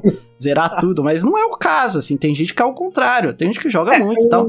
Eu migrei para esse, eu migrei, ó, eu adotei esse, esse estilo de ser colecionador e jogador, por quê? Porque chegou uma época da minha vida que eu tava só gastando, mano. Você, uhum. você se aprofunda no colecionismo, colecionismo é igual um buraco. Quanto mais, é, quanto, quanto mais você cava, mais você se aprofunda. Então, uhum. tipo, é, eu falei, mano, e se eu parar de comprar um pouquinho e começar a jogar? Porque se eu estiver jogando, eu não vou estar tá pesquisando anúncio. Se eu estiver jogando, eu vou estar tá preocupado com o jogo. Então, tipo, é, tá ligado? Dá uma acalmada. Não vamos sair gastando, sair comprando tudo, não, porque e, é, financeiramente você se quebra. Então, acho é, que se o cara é melhor... é rico, né? Aí tudo é. aí, aí, as, é. não, o problema não, é. é. Quando eu falo é. assim, às vezes o pessoal até pensa que a gente, os inscritos vão até pensar, não, ele é rico. Não, não sou rico. É que a gente tem um ponto de vista de, de pensar diferente. Por exemplo, é, a gente. É, não, diga assim, às vezes tem uns caras que é rico ali e compra um monte de jogo e não, sim, sim. não pesa nada pro bolso sim. dele, né? Então. Às vezes, não, mas assim, nós que é tudo pobre aqui, ah. a gente é, ganha X e gasta 2X, já tá saindo do padrão. Aí tá errado. Então, e no colecionismo, você sempre gasta 2, 3x. Por quê? Porque você juntou o dinheiro durante o mês, dois, três meses, dinheiro do salário, chegou. Aí, tipo, mano, apareceu um item foda, um item top por mil reais. Você fala, mano, se eu gastar esses mil real aqui, eu vou ficar apertado esse mês, virada desse mês, mês que vem. Vou pra cabeça. Pô, foi lá, comprou um item de mil reais. Uhum. Fala, cara, item raro, item top, você tá com item na mão. De repente, o que acontece? Passa um, dois dias, aparece um outro item top por mil reais. Fala, caramba, você já se quebrou com mil ontem. Você vai se quebrar com mais mil hoje? É, é, esse é, é, Mas aí o cara é, tem que se controlar, né? Porque o, o, colecionismo é muito fácil você sair do controle. Muito então você fácil, pode sair do fácil. controle financeiramente, você pode se quebrar se você não tiver autocontrole. Você pode sair do controle na quantidade de jogos em relação ao espaço do, da sua game room, do, do seu quarto. É, espaço é outro problema é, de todo colecionador. Que também é outro problema. Tem o cara que sai do controle em espaço e tem o cara que sai do controle com dinheiro. Então é um uhum. hobby que você tem que ter muito foco, né? Você tem que saber onde você tá entrando ali, você tem que ir com muita cautela também, uhum. né? Então, por exemplo, tem pessoas que eu acho que elas cagam regras sem saber as circunstâncias do colecionador. Então vamos supor assim: uhum. eu gastei aqui com a minha coleção. O cara sabe quanto dinheiro eu tenho? Eu gastei o 2x ou tá sobrando dinheiro na minha conta? Você uhum. entendeu? Às vezes eu gastei 10% do meu dinheiro. Você entendeu? Sim. E, e às vezes também o cara ele fala: Ai, ah, você não jogou nada, mas ele sabe se eu tô jogando ou não, entendeu? Que nem aqui, ó. até, hoje eu postei um vídeo mostrando minha coleção atualizada. Olha o comentário do cara aqui, ó, vivaço. Mano, pare de colecionar e vá jogar. Pera aí, deixa eu ver se ele tá aqui atrás. Passando vergonha ao vivo. Será, será que ele está aqui em casa para saber se eu tô jogando? Eu não tô vendo ele aqui em casa. Será que ele tá aqui? Pra saber se eu jogo? Depois do vídeo? Não sabe, né? Então como é que o cara chega pra mim e fala, pare de começar e vai jogar se ele não vive aqui em casa? Pra saber se eu tô jogando ou não. Entendeu? É complicado a internet em certos pontos que a pessoa, tipo. É que muita, muitas das vezes a gente joga, mas a gente não posta. A gente joga aí o dia inteiro e não posta. Ontem eu tava jogando o dia inteiro não postei nada. Tipo, uhum. Não salvei nada, não, mas joguei o dia inteiro e não postei nada. E aí? Exatamente. Eu sou jogador, não. sou colecionador. Qual que é o mérito que você vai me dar, me dar para mim agora? O dia de ontem conta na minha lista de colecionismo? Tá ligado? Tipo, Exatamente. É, é assim, né? O cara levando. sabe, o cara tem acesso à minha conta bancária pra saber quanto que eu gastei? Entendeu? Muita, muitas das vezes, é, eu, o pessoal até fala, ah, mano, você é rico. Não, não é que eu sou rico. É que eu peguei uma época que esse cartucho de 800 reais que está na sua mão, eu paguei 2 reais, eu paguei 3 reais, eu paguei 4 reais, eu dei dois cartuchos pirata e peguei esse cartuchinho. Então, tem muita Exatamente. coisa que lá no passado eu peguei quase que de graça, numa época que eu nem trabalhava. Hoje eu trabalho, eu não tenho condições de comprar. Por quê? Porque o uhum. negócio tá 2, 3 mil reais um cartucho. Eu paguei 2 reais, dois reais numa Rockman Word do Mega Drive, num porta-cartucho bonitinho. Cartucho mais caro que eu tenho na minha coleção, custa 2.500 reais. Aí eu falo, mano, por que isso aqui custa 2.500 reais? Eu paguei dois conto. Hoje eu compraria um cartucho desse, mas nem por 500 conto eu compraria, mano. Uma porque uhum. eu não uhum. gosto de Rockman, né? Desse jogo em específico. Mas aí eu falo, caramba, mano, 500 conto, 600 conto, mil real, dois mil real, três mil real. Não dá, pai. Fugiu da nossa realidade, né? E quando Exatamente, eu peguei, eu a gente vai entrar com esse negócio né? de preço ainda, mas assim, eu acho meio tosco o cara fazer esse tipo de, de, de, comentário sem o cara saber nada. E às vezes o cara nem, nem conhece o canal. Que o cara faz é. o comentário desse aqui, ah, vá jogar, né? E aí ele só assistiu um, ele só assistiu esse vídeo, que é que eu mostro a coleção, e ele não viu todos os vídeos de aquisição, porque todo jogo que eu compro, depois eu jogo. E aí eu mostro o gameplay no canal de eu jogando o jogo, e eu falo sobre o jogo, a minha experiência do jogo. Todos os jogos que eu compro, eu faço eu vou isso, no tá comentário desse cara é. aí e vou falar, passou vergonha ao vivo, pai, ó. Não, cara, e, e assim, o cara, você acha que o cara assistiu os vídeos de aquisição? Que eu falo dos jogos depois, mostro eu jogando? Não né? Ele só assistiu o vídeo que eu mostro a minha coleção. Aí ele já entra no pré-julgamento achando que eu não jogo os jogos, porque eu tenho muitos jogos, assim, sabe? Então é um negócio que a, que a gente passa muito no colecionismo, assim, né? Esse. Os caras. É um preconceito, eu acho. Eu acho que a partir do momento que o cara vê que você tem muito jogo, automaticamente ele já acha que você não joga nada. Aí é engraçado, porque aí o cara vê isso e acha que a gente não joga, só que aí ele tem um Everdrive com mais de 2 mil jogos também. Será que ele joga todos os jogos do Everdrive dele? Você joga, entendeu? Joga. Ele, ele só tá falando isso porque a minha coleção tá aqui, ele consegue ver, entendeu? Uhum. E o Everdrive dele é um negócio mais subjetivo, ele tá, no, tá na fita, entendeu? Mas ele também tem mais de 2 mil jogos, sabe? Everdrive também é um, é um ah. negócio assim que. Everdrive é perigoso, pai. Everdrive é um negócio que você tem que ajuda muito é um investimento definitivo, você compra, não precisa gastar com mais nada, e ao mesmo tempo você tem muita coisa e você não tem nada, porque você não consegue jogar, você, você joga 10 minutos de um jogo, já troca pro outro, joga 15 do outro, já troca para mais um. Então, às vezes você não pega para salvar né? Igual a fita que antigamente você só tinha aquela fita, você é, salvava, fazia final secreto, salvava no hard dash, você ficava imaginando, será que consigo salvar com um milhão de pontos? Aí você ia lá e fazia. O Everdrive não, parece que a pessoa tem é, é uma tara de ficar trocando de jogo a cada cinco minutos. Então é. Você não é, consegue focar naquilo. Não consegue você tem focar. tanta coisa que você não foca no jogo, né? O Madruga mesmo falou exatamente a mesma coisa que você disse. E teve Um muita gente que entendeu. É. é. E, e, teve gente que entendeu errado, ficou bravo com a gente, que a gente falou isso, porque assim, o, o, o, Everdrive, gente, a gente sabe, o colecionador sabe, o Madruga sabe, todo mundo sabe que o Mega Drive é importante, o Everdrive é importante para quem não tem acesso, para quem não consegue comprar o jogo, para quem não tem espaço, né? Para quem não tem a condição. Então, o Everdrive é importantíssimo para acessibilidade, preservação dos jogos, uma porrada de coisa. Isso aí a gente tá cansado de saber. Só que às vezes acontece com, às vezes não acontece com você, mas acontece com muita gente, acontece comigo, acontece com o colecionador, acontece com o Madruga. E quando Uhum. a gente tem uma porrada de acesso a muita coisa lá na Everdrive, um negócio só, a gente não dá valor pra parada. Uhum. E aí a gente não joga, né? É isso É, que acontece.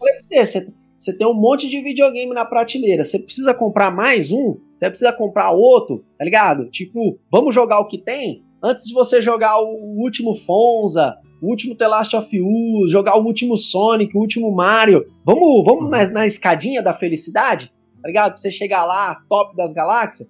Às vezes você compra um videogame fodão e ele fica lá, ó, parado lá no canto lá. Imagina se fosse um PlayStation 5 de 5 mil reais lá no canto. Ia Uhum. continuar parado lá. Por quê? Porque não tem tempo. Você tem muita opção e pouco tempo. Ah. Às vezes você tem até tempo, mas você não tem vontade de jogar. E aí você vai jogar pra agradar os outros? Não, você tem que jogar pra você descontrair, né? Viver um momento, viver uma, ter uma experiência, né? Então, às vezes você tem muita coisa e você não dá valor. Um Everdrive, ele é um perigo, porque é, é- o lado bom dele é o quê? É você ter tudo, é você ter acesso, você não gastar mais dinheiro com nada. Você já é um investimento definitivo, né? Mas o problema é que a pessoa não foca, ela fica trocando de jogo toda hora. Então, acho que Uhum. antigamente a gente só tinha um jogo e a gente focava nele ao máximo. Hoje em dia a gente tem acesso. É, ah, se eu quiser jogar um Sonic 2 do Mega Drive, eu posso comprar um Mega Drive, posso comprar um cartucho do Sonic 2, eu posso comprar um Mega Drive, comprar um Everdrive. Eu posso não comprar Mega, não comprar é, Mega Drive e baixar no meu celular e jogar. Eu posso jogar na Pi Paker.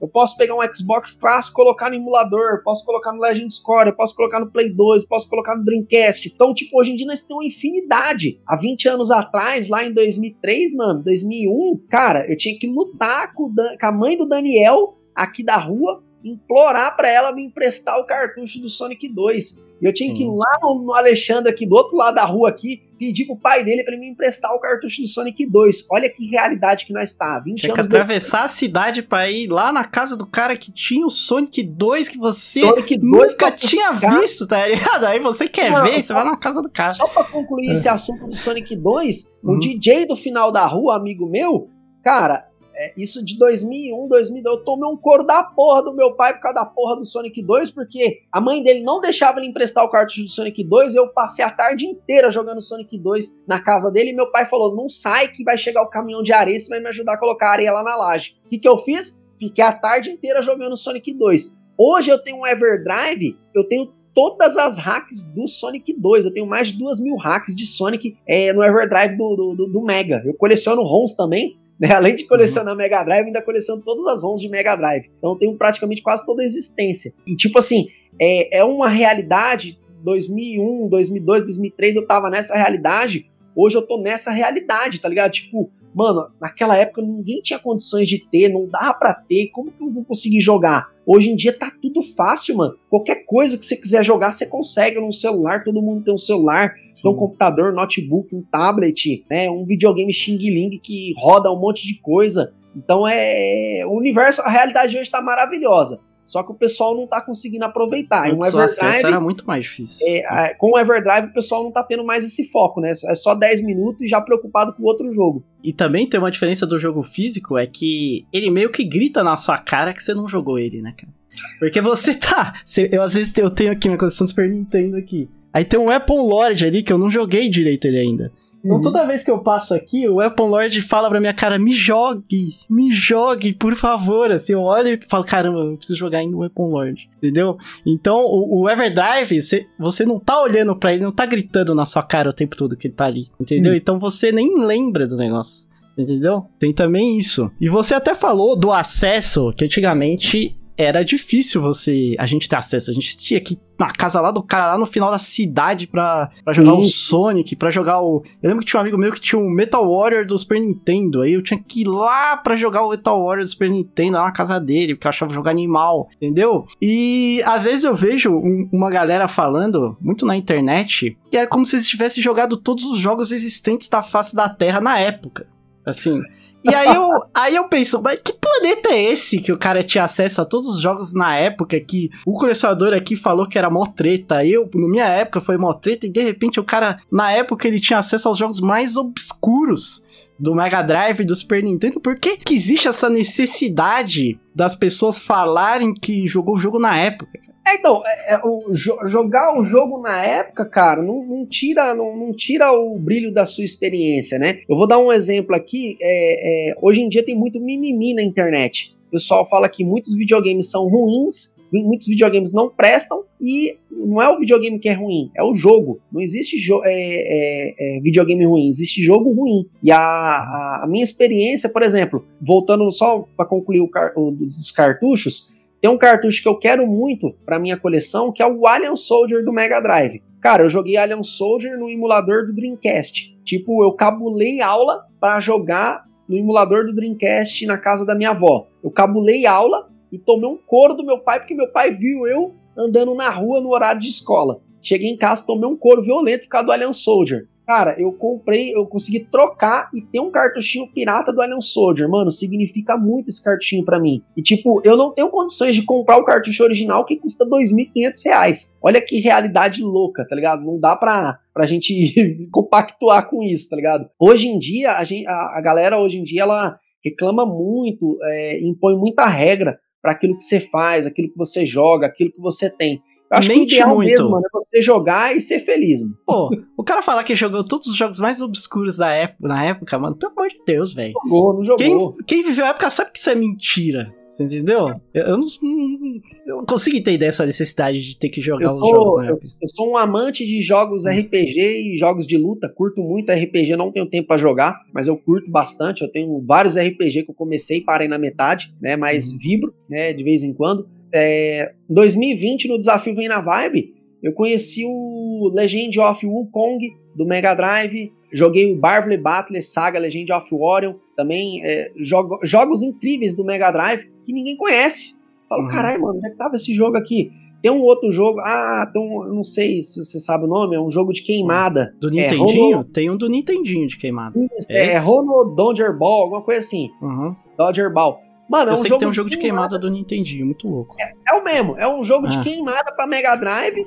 E eu falo, mano, se eu tivesse. Eu conheci esse jogo em 2016, 2015. Eu falei, eu fiquei. Eu, veio um amigo meu, Marquinhos, né, da rua de cima, a gente jogava muito Super Voleibol do Mega Drive. E aí eu falei pra ele, mano, se a gente conhecesse esse jogo de queimada naquela época, nossa infância teria sido diferente. Ele falou, mano, o jogo é muito louco. E tipo, joga de dois, é de queimada e a gente tinha uma galera, a gente jogava Super Voleibol International, aquele jogo ia casar perfeitamente junto com o NBA Jam, que a gente jogava muito. Então, tipo assim, tem muito jogo que a gente não conseguiu conhecer na época, graças aos Everdrive, aos youtubers, né, que gravam vídeo, mostram conteúdo, né, a gente começou a conhecer e se interessar. É uma evolução, né, da internet, de tudo que a gente começou a fazer, né, desde desde quando a gente era criança, que não tinha acesso, a hoje é esse universo maravilhoso, né? E eu acho que existe também uma limitação das pessoas também, porque assim, que nem eu falei, né, dos jogos, pessoas que falam que jogou tudo na época. Aí você vai ver o cara e ele tá jogando o que do Mega Drive? É Quackshot. Uhum. Entendeu? É os jogos que, tipo, Sonic, é os jogos que todo mundo já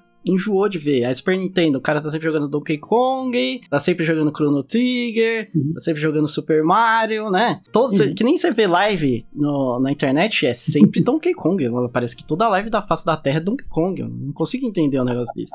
Então, é incrível, parece que não existe outro jogo. Então, uma coisa que eu acho é que existe essa limitação da pessoa não jogar outros jogos, né? Que é um negócio que a uhum. gente ajuda bastante fazendo os conteúdos. Mas eu acho que também existe uma, a nostalgia eu acho que a nostalgia ela prende o cara, ela deixa o cara preso naqueles mesmos jogos, assim, sabe? O cara só joga aqueles jogos que ele jogou na infância. Eu uhum. acho que existe um perigo na nostalgia. Eu acho que a, nostalgia, ela limita você, às vezes, no é, mundo então, dos games. Nostalgia é um negócio assim que, vou falar pra você, é, eu, eu digo assim por mim. O que, que é nostálgico para mim? Jogar Mega Drive é nostálgico para mim? Não. Porque nostalgia, é, eu, eu, eu, eu, entendo assim, nostalgia é quando você olha um negócio muito antigo, de muito tempo, que faz muitos anos que você não vê, e você olha e fala, nossa, olha, mano, eu lembro, eu tinha isso aqui, olha, mano, vixe, olha, é do mesmo jeitinho. Isso é nostalgia para mim. Eu tô uhum. jogando Mega Drive todo dia, eu não tenho nostalgia. Eu vou ter nostalgia do que do Mega? Tipo, não, não tenho. Mas você sabe o que acontece com muita uhum. gente? Uhum. É que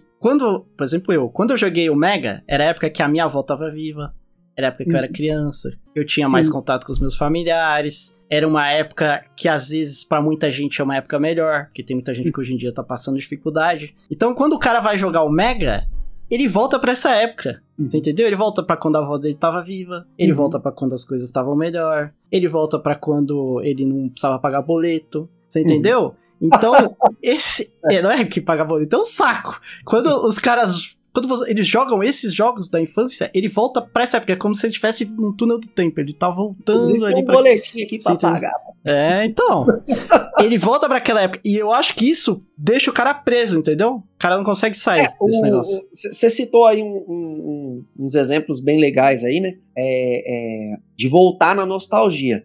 É, meu, meu ponto de vista é um pouco diferente, mas também bate com essa realidade. Você falou assim do, do, da pessoa jogar e relembrar o passado, beleza. Só que se assim, eu não sinto mais nostalgia porque eu faço isso todo dia. Se eu fizer uhum. todo dia, a nostalgia não é todo dia, né? É que você Mas nunca parou de jogar o Mega. momento, tipo, é, é, se eu começar a jogar Sonic 2, eu vou jogar Sonic 2. Se eu tiver com um amigo, eu vou falar, mano, naquela época eu tinha que pedir pro Daniel o Alexandre, o DJ, tomei um coro do meu pai, aconteceu. Tipo assim, eu lembro de, de, desses momentos. Aí bate aquela nostalgia. Só que tem muita gente que tá preso na nostalgia. É, eu vejo muito preconceito em pessoas que falam assim: ah, mano, nos jogos modernos, jogo moderno é lixo, não tem nada a ver, não é legal mano, o negócio sempre foi bom. É você que não tem, não tem mais aquela paciência de quando você era criança. Que quando você era criança, você tinha o dia inteiro para você pegar o jogo e fazer isso aqui com o jogo, ó. Destronchar o jogo todinho. Hoje em dia, o jogo tá lá, o jogo é muito maior, tem muito mais horas para você jogar,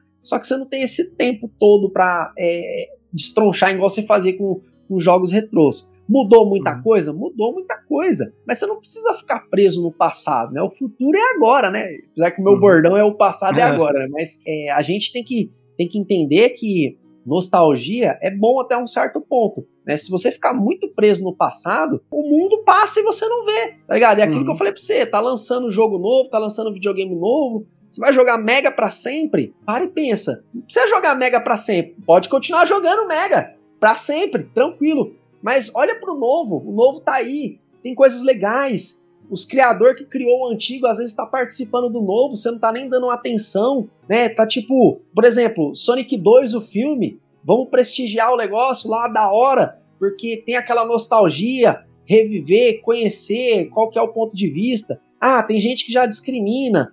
Ah, o Sonic do Dreamcast eu não gosto porque é 3D. Ah, mas o Mania voltou, mas não é a mesma coisa, não é igual ah, antes. Não, aí não. Uma coisa é o cara não gostar do Adventures, outra, o Sonic Mania, pelo amor de Deus, velho. Se o cara gostou do Sonic 2 ali, do Sonic 1, não tem como ele não gostar não, do Sonic Mania, né? Às vezes, então, mas é. às vezes é tipo assim. É um assim, preconceito, existe um preconceito, né? Com o novo. Eu vou dizer que o Sonic Mania é melhor que o Sonic 2. Pode ser até muito melhor, mas o cara não. Tipo, o cara ainda vai falar que o Sonic 2 é melhor porque o cara tá preso ali. Não porque tá o preso cara no jogou... passado, é o gamer que, que parou no tempo. É, tipo, ele parou no tempo, tá ligado? Tipo, hum. e se não tiver, e se não lançar algo e não for do padrão daquilo que ele gosta, ele já exclui, já fala que não é bom, que ah, beleza, ignora. Então, tipo, não pode acontecer isso. Você pode jogar uhum. Mega para sempre, mas você tem que ver que o mundo tá movimentando, tem coisa nova tem experiência nova, Sim. tem jogo novo, tem oportunidade Existe o comodismo legal. também, né? Você acha? É, assim, existe o comodismo e eu acho que existe a preguiça do cara aprender coisa nova. Porque às vezes o cara vê um controle novo, nossa, quanto botão, meu Deus, como é que eu mexo nisso? Ai, como é que faz para jogar isso aqui? Às vezes o cara tá tão na zona de conforto e ele fica Sim. jogando aqueles mesmos jogos que ele é bom, né? Ele fica Uhum. jogando Donkey Kong, ele fica jogando Sonic, esses jogos ele já é bom. Que ele, ele, assim, eu não quero jogar um jogo que eu não sei jogar agora, eu não quero aprender, entendeu? E aí o cara vai no preconceito e fala, não, tudo isso aqui é ruim, que eu não sei jogar. Eu, eu tenho, eu tenho amigos meus que só para eles só é bom ter King of Fighter 98 e 2002. Os É outros clássico, é bom. esse aí são as viúvas do, do KOF. É o 98, É, tipo, 97, Tipo, mas 98 nenhuma é 2002. boa depois dessa daí. Tipo, É. ah, essa daí eu acho legal. Não, ela é um lixo. Não, não funciona isso nem aquilo. Não, calma, mano. Não, boa mesmo é 98 e 2002. Não, eu entendo que essas duas é boa. Mas e a 14 e a 15? Você jogou? Você... Não, essas daí não presta, não. E a 13 e a 11? Não, essas daí também não. Ah, e a... não, tipo, tá ligado? A pessoa ela criou um bloqueio que nada pode ser, nada é bom pra ela e também não E pode ele ser não parou outros. jogar o jogo e estudar o jogo. Pô, no Street também é a mesma coisa. Ah, depois do Street 2, depois do Alpha ficou uma porcaria, que não É, sei então. o quê. E tipo, mano, o cara parou. Aí você vai perguntar pro cara, beleza, é, como é que é isso, isso e isso lá nos outros jogos? O cara não sabe nada. Entendeu? É, então a pessoa ela para no tempo e ela não, não aproveita, mano. Porque, tipo assim, mu- mudou, tá mudando. Tem combos novos, tem história nova, enredo novo, produtor novo, programador novo, coisa nova. Você mesmo já pegou, já fez um filho no mundo. Então, mano, Uhum. o bagulho tá rodando, pai. Tipo, não pode ficar parado. Tem que Ah. acompanhar a roda, tá? Tipo, mano, vamos. Tem o que aí? Tem, tem, tem Street Fighter 4 pra nós jogar? Vamos jogar. Tem Street Fighter 5? Vamos jogar. Tem Street Fighter 6? Vamos jogar Street Fighter 6. O que, que tem pra nós jogar? Vamos jogar. Tem Street Fighter do Nintendinho? É uma bosta? Bom, beleza. Vamos jogar aí, vamos tirar um barato. É isso, mano. Eu acho Agora que tem que abrir a mente, a galera tem que, ignora, ignora. tem que abrir fica- os horizontes, né? Vamos É. conhecer jogo novo. O legal da, pô, legal da época mesmo era a gente conhecer o jogo novo na casa do coleguinha lá, lá Sim. longe, não sei o que, conhecer coisa nova, né? O entusiasta do- da época, né? Que era a gente, pô, a gente ia lá longe pra conhecer coisa nova, entendeu? Eu acho que a galera perdeu isso, perdeu esse senso de É, hoje em aventura. não tem, né? Hoje em dia você tem um É. Everdrive, você baixa a ROM, liga É. ali e joga. Que a galera perdeu um pouco esse negócio de aventura que a gente tinha, sabe? Sim, De querer conhecer Esse- coisa nova. Eu costumo dizer que a gente é a primeira geração de tudo. A gente é a primeira geração da internet, a gente é a primeira geração do videogame, tipo Mega Drive 1, Ó, não 2, fala 3. isso que aí o cara lá do telejogo vai aparecer aqui nos Ah, não, comentários. sim. Tem, Vai- tem, Vai, apare- vai aparecer o cara do antes dos 80 e vai encher o saco aqui.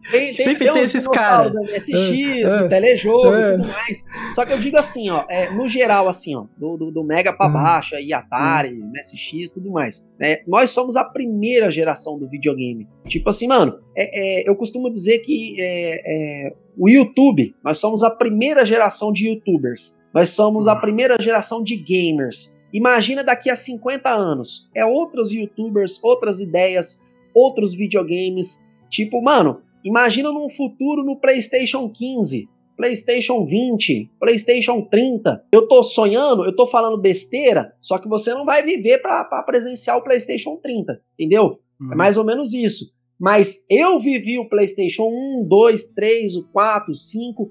Eu tô acompanhando essa evolução. E outras pessoas não vão acompanhar isso. Uhum. Então outras pessoas vão estar falando da gente aqui. Ah, mano, na época os youtubers falavam que o PlayStation 1, 2 e 3 eram isso, isso, isso e aquilo. Tá ligado? E tipo, essa- essas pessoas que vão falar, elas vão estar em outra realidade, num PlayStation 20 pra cima. Entendeu? Uhum. Tipo, outros tempos, outras épocas. Então é. é, é, é- Tudo é um tempo, né, mano? E às vezes eles vão ter outra noção também das coisas, né?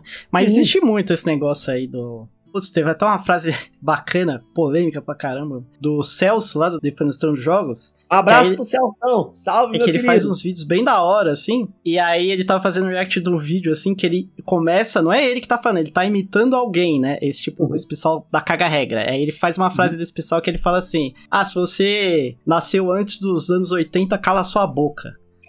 Você entendeu? que tipo, é um negócio que a gente escuta muito, assim, essas asneiras, assim, sabe? Tipo, Uhum. ah, você não tem lugar de fala porque você não é do flipper, você não é da época do, do arcade e não sei o que. Tipo, tem muitas coisas que eu acho uma parada completamente imbecil, pra ser bem sincero com você, tipo, e é um negócio que a gente passa. Até a gente, como criador de conteúdo, passa, né?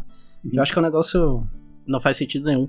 Essa treta aí geracional, né? Que é, tipo assim, às vezes tem o cara que tem mais de 40 e tem preconceito do cara que tem 30. E aí fica essa treta, ai, porque eu vivi, vivi a época e não sei o que. Então, às vezes, não necessariamente a gente ter pegado a época torna a gente melhor também, né?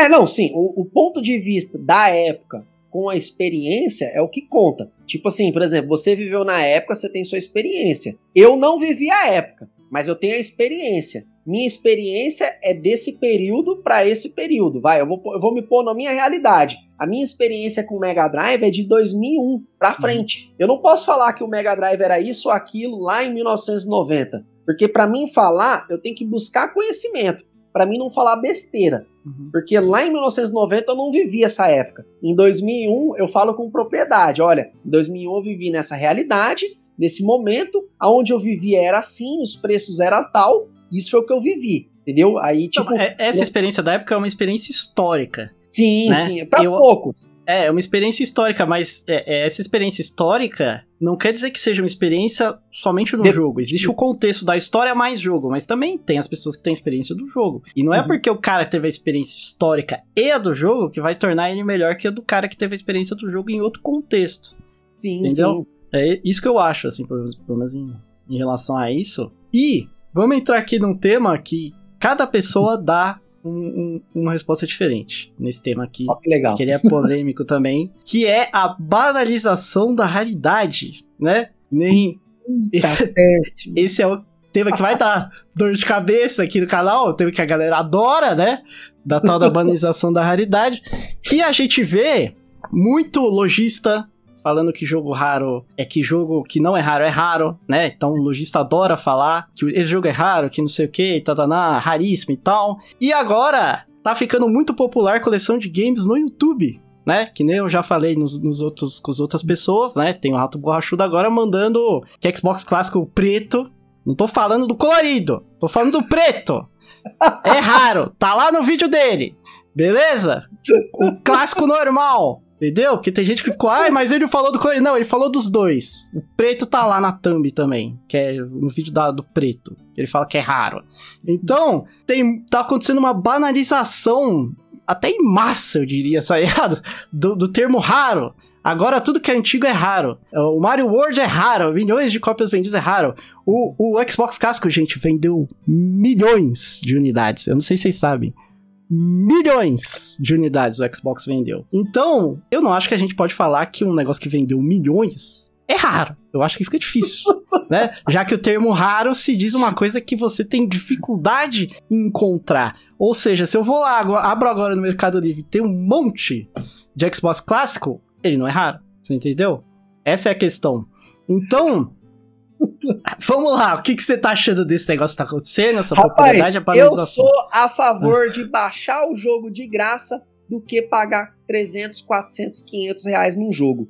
Uhum. Aqui já foi até polêmica até minha, minha, minha frase. Mas pensa comigo numa realidade, onde você vê aí um salário mínimo pequeno, uma infração alta, é, a, a, condição de vida do brasileiro altíssima. Tem muita gente, é, eu falo assim, eu falo, mano, 5 mil reais em um videogame é muito dinheiro, pai. Não é pouco dinheiro, né? Talvez não seja muito dinheiro, mas dá muito trabalho conseguir 5 mil reais. Porque 5 mil reais há 10 anos atrás dava pra você comprar muito mais coisa. Mas aí eu te pergunto, eu, eu, eu deixo no, no, ar essa questão assim, mano, é, você precisa comprar essas coisas raras, tá ligado? Tipo, é, é, quem olha os youtubers, eu vou falar de mim. Eu vivi, eu vim de uma época onde tudo era barato. Eu peguei muita coisa barata. Eu tenho muita coisa da minha coleção que eu usei como moeda de troca.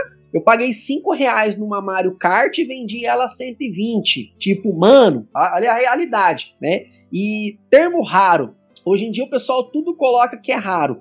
Hoje em dia todo mundo tem acesso à internet. E existem os anúncios, do, do, existem os lojistas espertos né? E existe o pessoal que vai no embalo. Quem são os lojistas espertos? Eu já fui na Santa Efigênia, o lojista, o cara vendendo uma Donkey Kong a 170 reais. Aí eu fiquei olhando assim falei, caralho, 170 conto, mano? Tá porra.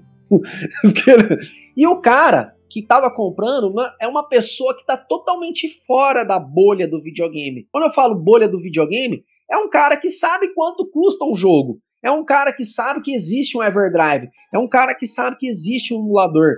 É um cara que não tem muita. Mano, um cartucho desse aí não é tão importante para ele porque ele sabe que tem um milhão de maneiras. E é uma pessoa que comprou, é uma pessoa que tá muito fora do videogame. Aí ela acha que 170 contos, jogou na infância, tá bom, ah, vai, vou pagar. Só que o vendedor ele mostrou um anúncio de 300 reais pra pessoa. Olha, quanto tá no Mercado Livre aqui. Pá, mostrou um anúncio pra ela. Aí a pessoa, pô, 300 para 170 aqui tá de graça, né, mano? O cara dá garantia de três meses na fita, higienizada, adesivinho atrás. E aí a pessoa foi lá e comprou. E o cara mostrou pra mim. Mostrou pra mim. Eu falei, caralho, mano, 170 conto? Ele é, mano. Esse anúncio aqui é meu. O vendedor da Santa Efigênia mostrou: olha, esse anúncio aqui é meu, pai. Porra, aí falei, tem que tá pra confiar mesmo, né? Aí, eu, tipo assim, eu fiquei olhando assim, eu falei, carai, borracha. Tipo assim, ele não vai vender a 300 lá, mas ele deixou a 300 para ele vender a 300 aqui, onde é o local de trabalho dele. E aí todo mundo que chega, ô, oh, tá 300, o meu vale 250. O meu tá melhor que o dele, 350. O meu, ah, o meu tá sem, sem, sem caixa, então vale 200. Vale, mano, tipo, tá ligado? Ele deixa lá para inflacionar de verdade. Então, tipo, é um, um, negócio que quem tá fora da bolha compra, é, compra achando que tá barato. Eu vou dar um outro exemplo é, pessoal meu. Minha tia, minha tia, é, uma vez eu fui no shopping lá com a minha tia, e aí era o lançamento do Super Nintendo Mini, tava R$ 1.500, 1.450. Ela olhou, olha de Super Nintendo Mini, nossa, e tá barato, né? 1.450. Eu olhei pra cara dela e falei, você é louca? Ela, é, mas não acha mais. Eu falei, mano, eu tenho quatro desse aí lá em casa. E aí, só pra você ter uma ideia, dos mais bonitinhos que eu tinha, era um que eu, que eu arrastava na minha armadura. Que ele tava, era mais branquinho, mais bonitinho. Só tava a parte de baixo é, arrastada. Aí eu peguei, limpei, higienizei e dei de presente pra minha tia. Mas, tipo, daquele dia em diante, por que, que os lojistas vendem caro? Porque tem pessoas que compram. Não é você que tá no mundo do videogame que vai comprar aquilo ali.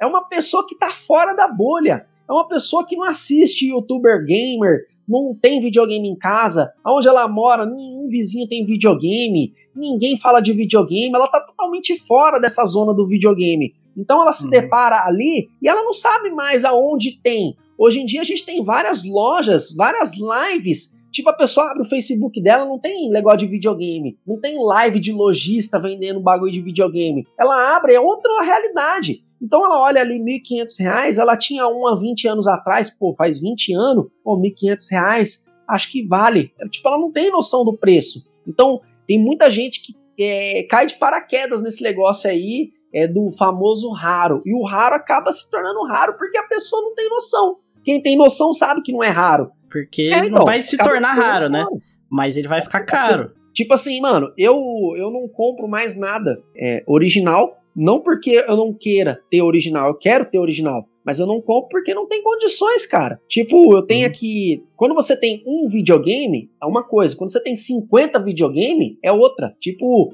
eu quero pegar um joguinho aqui do, do, do PlayStation 2. Eu pego um jogo do Tekken, 150 conto. Eu falo, mano, pagar 150 conto pra jogar um Tekken, mano. Aí é foda, né, pai? O OPL ali de graça estralando, tá ligado? Ah.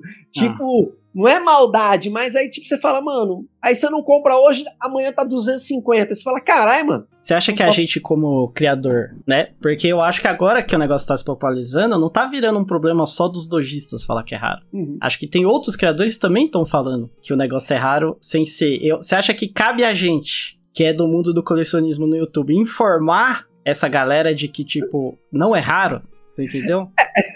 É, é aquilo que eu falei, né? Tipo, os inscritos, que lute, fi! Mas é, é, é, uma das coisas engraçadas. Tipo assim, não tem como eu falar para você que, que, ó, isso aí não é raro. Porque, tipo, quem tá na bolha sabe que não é raro. Tem que falar que uhum. não é raro pro pessoal que tá fora da bolha. O pessoal que tá uhum. fora da bolha não acompanha nem eu nem você, entendeu? Uhum. Então, tipo, é, é meio que não tem como avisar. E foda também não tem como fui lá falar pros caras, olha, abaixa os preços porque tá muito caro. Tem anúncios que tem um ano no Mercado Livre, um ano no eBay. E aí o cara jogou lá em cima lá para lutar mesmo, mano. Quando, quando vier um bacana lá, um desavisado, vai lá e compra. Mas, tipo, entra naquela, naquela estratégia do lojista. Você chega na loja do cara, o cara, ó, aqui é 300 no Mercado Livre, ó, aqui eu te faço 170. E aí, quer comprar? Se tem otário que, que, paga, tem, vai ter o preço alto, né? A questão Sim. é essa, né? Porque se ninguém é, é... comprar esses jogos caros, uhum. o preço vai cair. Né? Uhum. É uma questão de, de demanda, não, né? Eu digo, às vezes o preço não cai, sabe por quê, no meu ponto de vista? Porque o cara que tem, é, ele faz o um anúncio lá e deixa. Se vender, vendeu. Se não vender, não vendeu. Às vezes o cara tem 10. Tipo, o cara vai vendendo aqui. Mas vai ficar lá, vai ficar lá ocupando estoque. Eu acho que os caras eles fazem um. O que eu acho que acontece no Mercado Livre é essa, esse anúncio fake, assim, sabe? Uhum. Mas é. assim, eu acho que o cara deixa esse anúncio fake, mas assim, se o jogo não vender, eu acho que o, o vendedor ele não vai querer deixar o, o jogo lá parado, sabe? Uhum. Então, eu acho que né? se ninguém comprar, eu acho que ele vai baixar o preço em algum momento, né? Porque existe é, a, é. a, lei do mercado, né? Oferta é demanda. Sim, mas a, a, no meu ponto de vista, a oferta e demanda, ela não funciona quando você tem um estoque e você não tem pressa para vender. Tipo, se eu tenho 50 unidades de, de, de uma Mario World e eu quero vender hum. elas cara, eu vou colocar a Mario World a 300 reais. 300 reais não vale, mas eu vou deixar... É, ela não vale mas eu vou fazer todo mundo aumentar o preço por causa da minha. Então, mas isso só funciona se só ele é dono desse estoque, você entendeu? O que eu tô querendo dizer?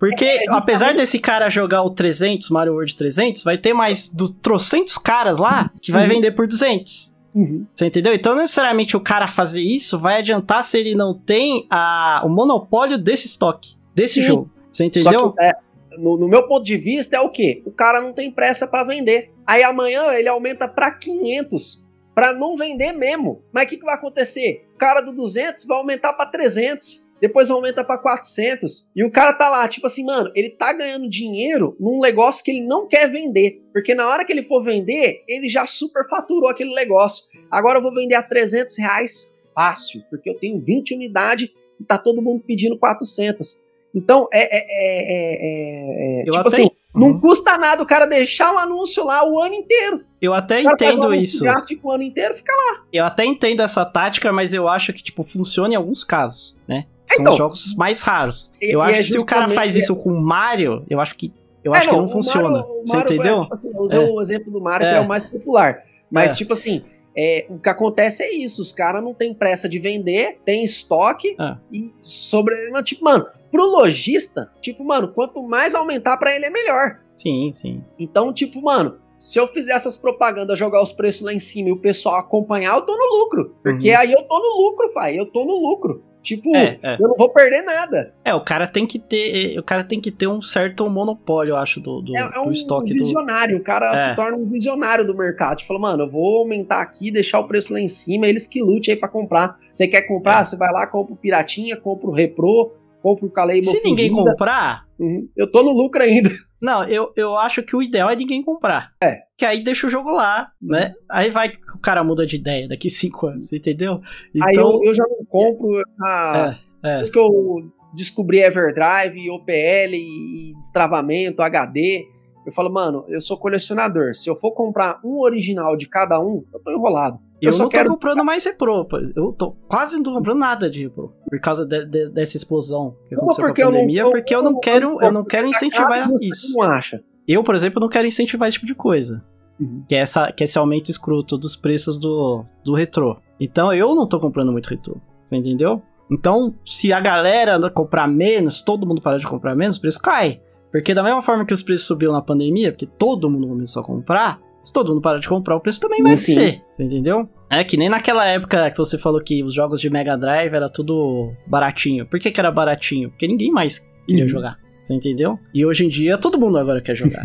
E aí o preço subiu, porque o pessoal tá querendo é voltar, né? Colecionar, tá em alta. E é engraçado que aquela época ninguém queria mais jogar e só tinha aquele cartucho para jogar. Hoje em dia o cara tem celular, tem tablet, tem Raspberry, tem Retrobox, tem videogame com emulador, tem plataforma online, tem muita coisa para jogar e o cara não joga. Não, o cara quer pagar agora um absurdo num cartucho. É isso que não, não Eu acho entender. que é porque. Eu acho que é porque assim, a, quem que tá com. Quem que é a população que mais tem grana? Normalmente é o adulto uhum. tá estabilizado financeiramente. Uhum. O adulto que tá estabilizado financeiramente, quantos anos ele tem hoje em dia? 30 32, 34. Certo? É, 40, por aí. Que época que foi essa época aí de quando esse cara era criança? Mega Drive, uhum. Super Nintendo, Nintendinho, né? Play 1. O que que tá ficando caro?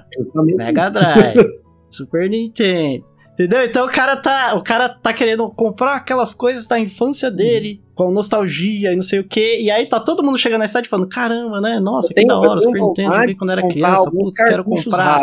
É. É, eu tenho vontade. E aconteceu isso na pandemia. O pessoal ficou lá preso em casa. Putz, ó, da hora quando eu jogava, né? Quando eu era criança, né? Que bacana. E aí todo mundo começou a comprar, você entendeu? E pelo menos, assim, em questão, se for pra pensar em mercado, né? Em, em público, é o que mais faz sentido. Eu tenho vontade de ah. comprar aí uhum. uma, uma Pulseman do Mega Drive, que é feito pelo criador do Pokémon, um jogo fantástico. Uma Alien Soldier, como eu já disse aqui, originalzinha. Uma Pulseman tá mil reais. Uma Ristar também tá mil, mil e quinhentos reais. Uma Alien Soldier do Mega Drive, dois mil e quinhentos reais. Tem outros joguinhos RPGs do Mega, Light Cruiser, Landstalker, é, Shining Force 1 e 2. Eu tinha o Shining Force 2, eu vendi, cara, porque tava Nossa. surreal. Uma Castlevania, que tá mil reais agora, eu vendi a minha 125 e tá. O Tartarugas Ninja. Tartaruga, tipo assim, mano, é, tem muita coisa que eu gostaria de ter, porque eu sou colecionador de Mega Drive e tem alguns cartuchos que tem um certo sentimento para mim,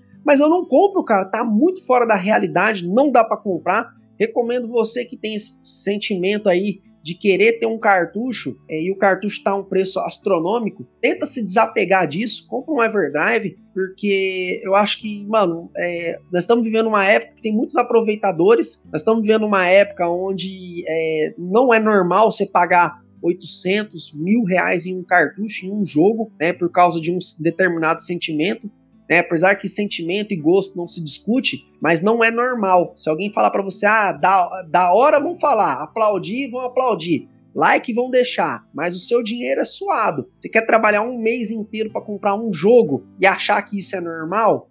Indo e ficar irritado quando alguém falar que você é louco? Tipo, mano, é, é tipo aquele negócio: respeita a minha doença, mas que não é normal, uhum. não é normal, não. Não, não entenda que é normal, tá que não é normal. é normal. Hoje em dia é foda. Tá normal. Eu, eu tenho muitos jogos tá que normal. eu queria comprar e eu não vou comprar. Se não aparecer por menos de 100 conto, certeza não vai aparecer, eu não vou comprar. Cara, para você ter ideia, uma coisa que também que reflete muito isso da nostalgia é o preço dos jogos do Pokémon.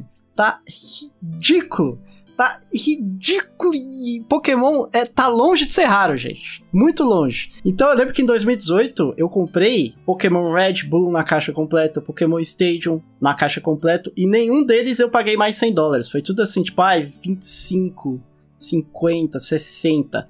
Agora, um Pokémon Stadium. Eu vi recentemente uma caçada Pokémon Stadium avulso, com escrito do nome do cara de canetinha na fita custando 200 dólares, velho. Ah, como, é que, como é que. Eu comprei isso por bem menos na caixa completa em 2018. O Transfer Pack lá, pra você colocar o blog de Game Boy, cara. Quer dizer, é nostalgia, é mil por cento nostalgia, cara. Mil por cento, sabe? Que tá fazendo o preço subir. Um monte de gente, ai, quero comprar Pokémon, Pokémon, Pokémon, Pokémon, que eu joguei na época, não sei o que, sabe? Tipo, e aí os caras estão metendo a faca sem dó. E vende, cara. Aqui nos Estados Unidos, e vende, porque você não vê jogo de Pokémon na prateleira por muito tempo, cara. Porque a galera compra, velho. Aí eu não tenho essa é, coragem é mais, não, né?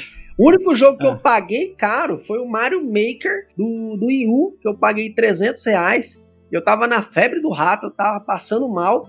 Eu assisti todos os vídeos do Mario Maker no YouTube, de janeiro até duas semanas antes de setembro que foi que ele lançou, acho que dia 15 de setembro de 2015. Mano, eu assisti todos, eu tava na fé. Mano, eu tava atrapalhado por causa desse jogo. Comprei o jogo, não joguei o suficiente, mais assistido que eu joguei. Então, é, tem coisa que não, sei lá, mano.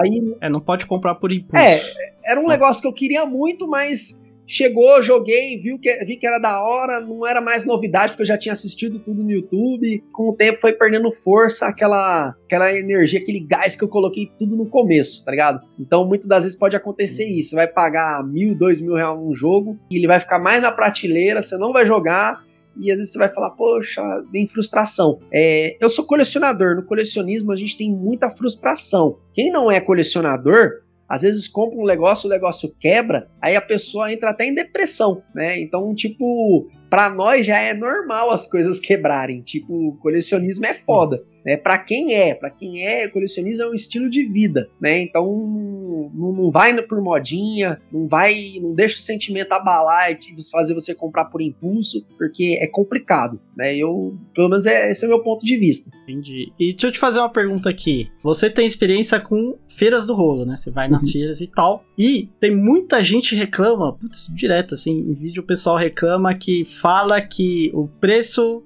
do, do, da alta dos jogos lá na feira é culpa da galera do YouTube. a culpa Os caras é falam desses youtubers é. babaca é. que ficam é. filmando as é. feiras do rolo. Os caras falam muito isso. O que, que, que, você acha disso? Tem cabimento? Eu tenho um vídeo, a culpa é desses youtubers babacas hum. que, que filmam a feira do rolo. É, cara, a, o mercado, o youtuber, ele só divulga, tá? A feira do rolo, ela mudou muito.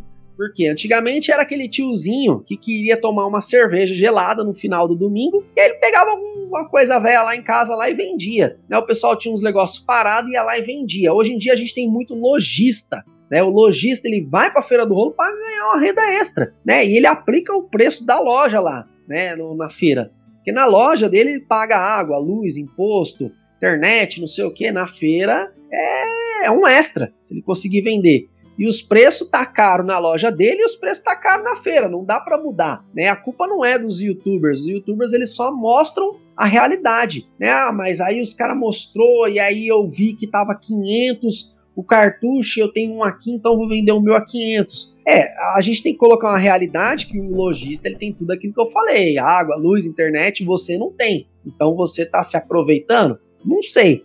Mas é, é o preço praticado na praça é esse? É esse. E aí?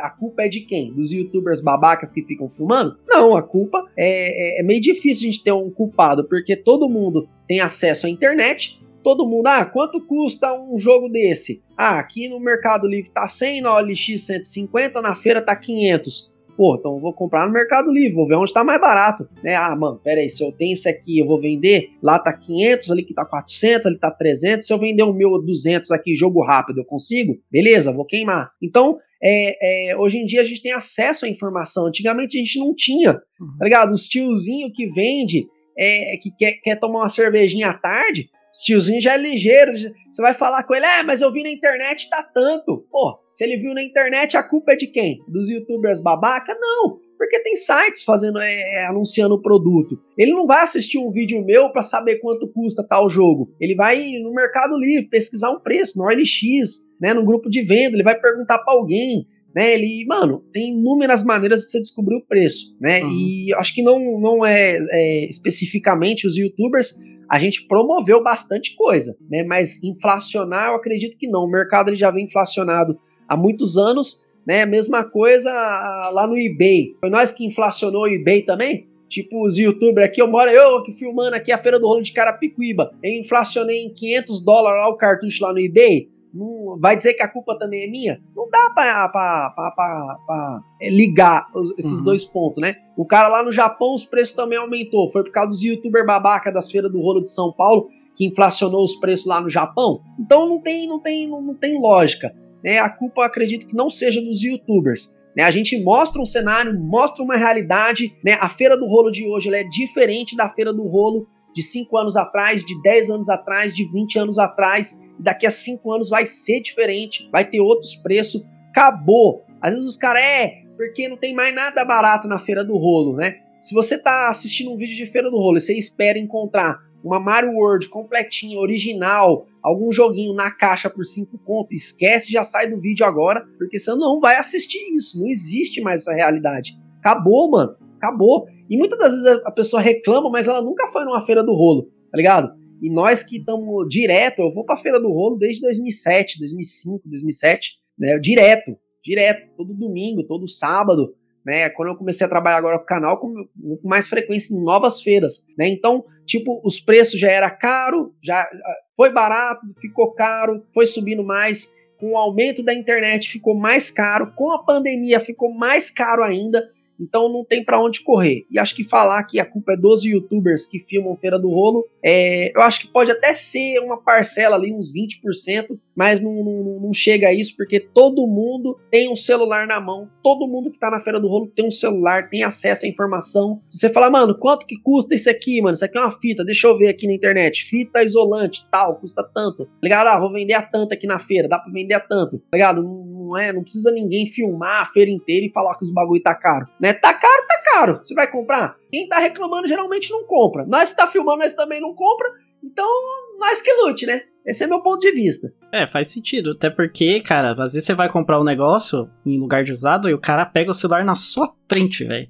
Pra ver é, o preço. Que às vezes acontece isso. Então, eu, eu, eu pessoalmente eu concordo, eu acho que tem absolutamente nada a ver o, o cara que faz a feira do rolo influenciar o preço, sabe? Tipo, é, gente, o cara vai lá no Mercado Livre mesmo e vê, o preço acabou. O cara não vai perder tempo vendo vídeo, sabe? Ah, não, o cara da feira não do perde rolo, tempo, véio. não. Ah. Por um acaso ele acompanha e vê o preço, mas é, assistir o vídeo de um youtuber hum. para saber quanto que é o preço de um item, não. Às vezes ele ficou sabendo, né? E aí é onde entra aqueles 20% que eu falei para você, mas é, é, a gente mostra uma realidade do preço, porque o pessoal pergunta, o pessoal quer saber o preço. Quer ver uhum. o quanto o cara tava vendendo? Né? Caralho, o cara tá vendendo caro, mas Ali todo mundo vende caro, porque é lojista. Hoje em dia tem mais lojista, não tem mais é, um cara com uma sacola, com os bagulho. É, raramente se acha uma pessoa com uma mochila, uma sacola. Ô, oh, tô com esses negócios velho aqui em casa, aqui, ó. Um monte de cartucho de videogame. Quanto você dá?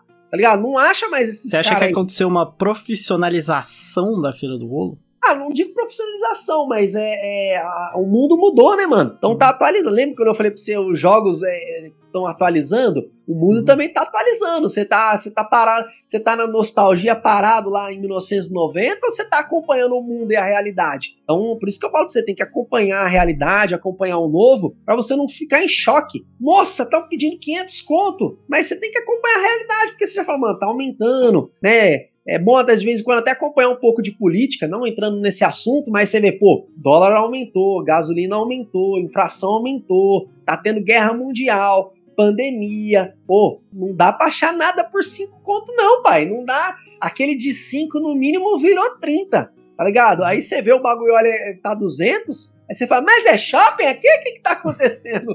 é, então. E fazer uma outra pergunta aí da feira, essa é polêmica. Olha só, Teve uma treta recentemente no canal que era falando das qualidade, da qualidade dos jogos da Feira do Rolo. Você consegue encontrar coisa boa lá na Feira do Rolo, coisa rara na Feira do Rolo ou não? Assim, é mais tranqueira que tem e é muito difícil de você encontrar uma coisa boa assim. Compensa ir na Feira do Rolo hoje em dia? Vale a pena ir na Feira do Rolo? Rapaz, é, é Feira do Rolo é um negócio legal, porque assim, é, às vezes o pessoal pergunta muito para mim se compensa ir em Feira do Rolo. Cara, eu vou à Feira do Rolo há mais de 15 anos. Eu digo para você que não compensa. Por quê? Porque você gasta muito tempo e muitas das vezes você não acha nada. Mas Feira do Rolo é um negócio de sorte. Hoje em dia tem mais lojista, então mudou a realidade. Então às vezes a sorte ela está sendo disputada com lojistas, que geralmente vai em duas pessoas, um fica na banca e o outro já vai fazer a caçada. Ou seja, já tem um outro cara garimpando. Então aquela sorte que você tinha, ela já diminuiu porque você tem que chegar muito cedo. Você é, é, é, encontrar alguma coisa rara se torna mais difícil. Que tipo de item a gente encontra em Feira do Rolo? Varia. Dependendo da Feira do Rolo, você só encontra lixo. É fio, é cabo, é telefone, é carcaça, é muamba, é lixo. Coisa que você fala, mano, os caras tá vendendo tampinha. tipo, tem disso, tá ligado? Você fala, caralho, quem compra tampinha? Aí vem um, um doido da cabeça, vai lá, ô, dá duas tampinhas aí, ó. Vai lá e leva tampinhas. Fala, caralho, mano! tem, tem muito disso. Então, é, é, é, sobre os itens, eu acredito que é, os itens raros é, você consegue até encontrar, mas na mão dos lojistas, porque hoje em dia tem mais lojista. Lojista ele leva os itens povão, ele não vai levar o item raro. Por quê? Porque o item raro ele pode se danificar para a viagem, da, da casa para feira. Né? Então, cara, olha, você tá procurando? Eu tenho isso. Hoje em dia tem internet. Ô, Diego, mano, você coleciona Mega Drive, tem esse controle aqui pra você. E aí, quer? Se quiser, ó, semana domingo que vem eu já trago. O cara me mostra no celular, passa as fotos. Então, tipo, é, é a feira do rolo, ela ficou, ela, ela deu uma digitalizada, ela ficou mais digital, tá ligado? Hoje em dia você pega o contato do cara, o cara te manda fotos, vocês negociam por fora. negocia para trazer domingo que vem. Então é, é, tá até mais prático, né? E itens raros mesmo, o cara não vai trazer. É, às vezes tem uma coisa que é rara ou uma coisa que é difícil e você encontra ali por acaso. E o preço, né? O céu é o limite. Começa desde cinco reais na feira do rolo até o infinito no Mercado Livre. Então é, é vai o limite é a sua coragem, né? Esse é meu uhum. ponto de vista. Uhum. Então hoje em dia tá, tá embaçado. É muito difícil encontrar um negócio bom lá na feira, né? Assim, quando você procura um jogo, você procura um, aonde mais então, assim? Ah, velho, eu parei de comprar jogo porque uhum. eu tenho uns Everdrives, eu investi os Everdrives, eu fiquei aí uns três anos aí investindo em Everdrives, uhum. eu peguei todos os jogos que eu tinha, grande parte, né, e saí vendendo para comprar Everdrive, ah, né, e eu fiquei muito surpreso. Eu comecei a vender jogo que eu paguei dois, três reais, a 70, 80, 100, 150. Aí, tipo, uma vez eu fui no evento da Warp Max, da Warp Zone, e aí o cara olhou assim, quanto que é essa Mario, Mario World? Eu fiquei até com medo, acho que foi em 2017, eu fiquei até com medo. Eu falei para ele, é 70 reais. 70 reais? Toma aqui. Mano, o cara pegou me deu 70 conto. Eu fiquei assustado. Eu falei, caralho, mano, não tá valendo o Mario World, velho. tipo. então o cara, o cara ficou mais emocionado, mais feliz que pagou 70 conto no Mario World. Eu fiquei assustado, tá ligado? E, tipo, e tava numa média de preço. Aí, tipo, eu falei, caralho, mano, vale 70 conto isso aqui, mano? Hoje vale mais, tá ligado? Hoje, hoje virou raro. Nossa né? Hoje. Pelo amor de Deus, cara eu, eu falo, caramba, mano, não faz sentido. Não, não sei lá, mano. É, é, complicado esse mundo que a gente tá vivendo. Não compro mais porque eu investi em Everdrive e o Everdrive ele me trouxe a facilidade de eu economizar em jogos e eu posso investir o dinheiro dos jogos em acessórios. Que os acessórios são mais raros que os jogos. Para cada 100 jogos, você só vê um acessório. Tipo, a cada 100 cartuchos do Sonic 2, você vê um, um controle de Mega diferente. Então é, é tipo é de 100, de mil para um. Então acho que eu investi certo. Investi em acessórios, que eu tenho muitos acessórios que ninguém tem, nem eu mesmo consigo ver outro igual. Você não consegue né? achar. E, e para achar é quase impossível. E jogo, como eu disse lá no começo, né, da nosso podcast aqui, né, é, é, no começo todo mundo tinha as prateleiras com os mesmos jogos, né? Então eu investi, eu investi é, em, em colecionar acessórios. Eu acho que, acho que foi o investimento certo. Investimento não, né? Que parece que quis ganhar é, dinheiro. Não é, é, é, acho que foi a. Investimento do seu tempo e do seu é, dinheiro é que, coleção. Tipo, mano, é. gastar dinheiro é. com o jogo, o jogo é um negócio que é mais fácil, mais simples de achar, né? Acessório não, acessório é um negócio mais único, mais diferente. diferente é. Agora eu vou jogar uma bomba aqui pra ah. vocês.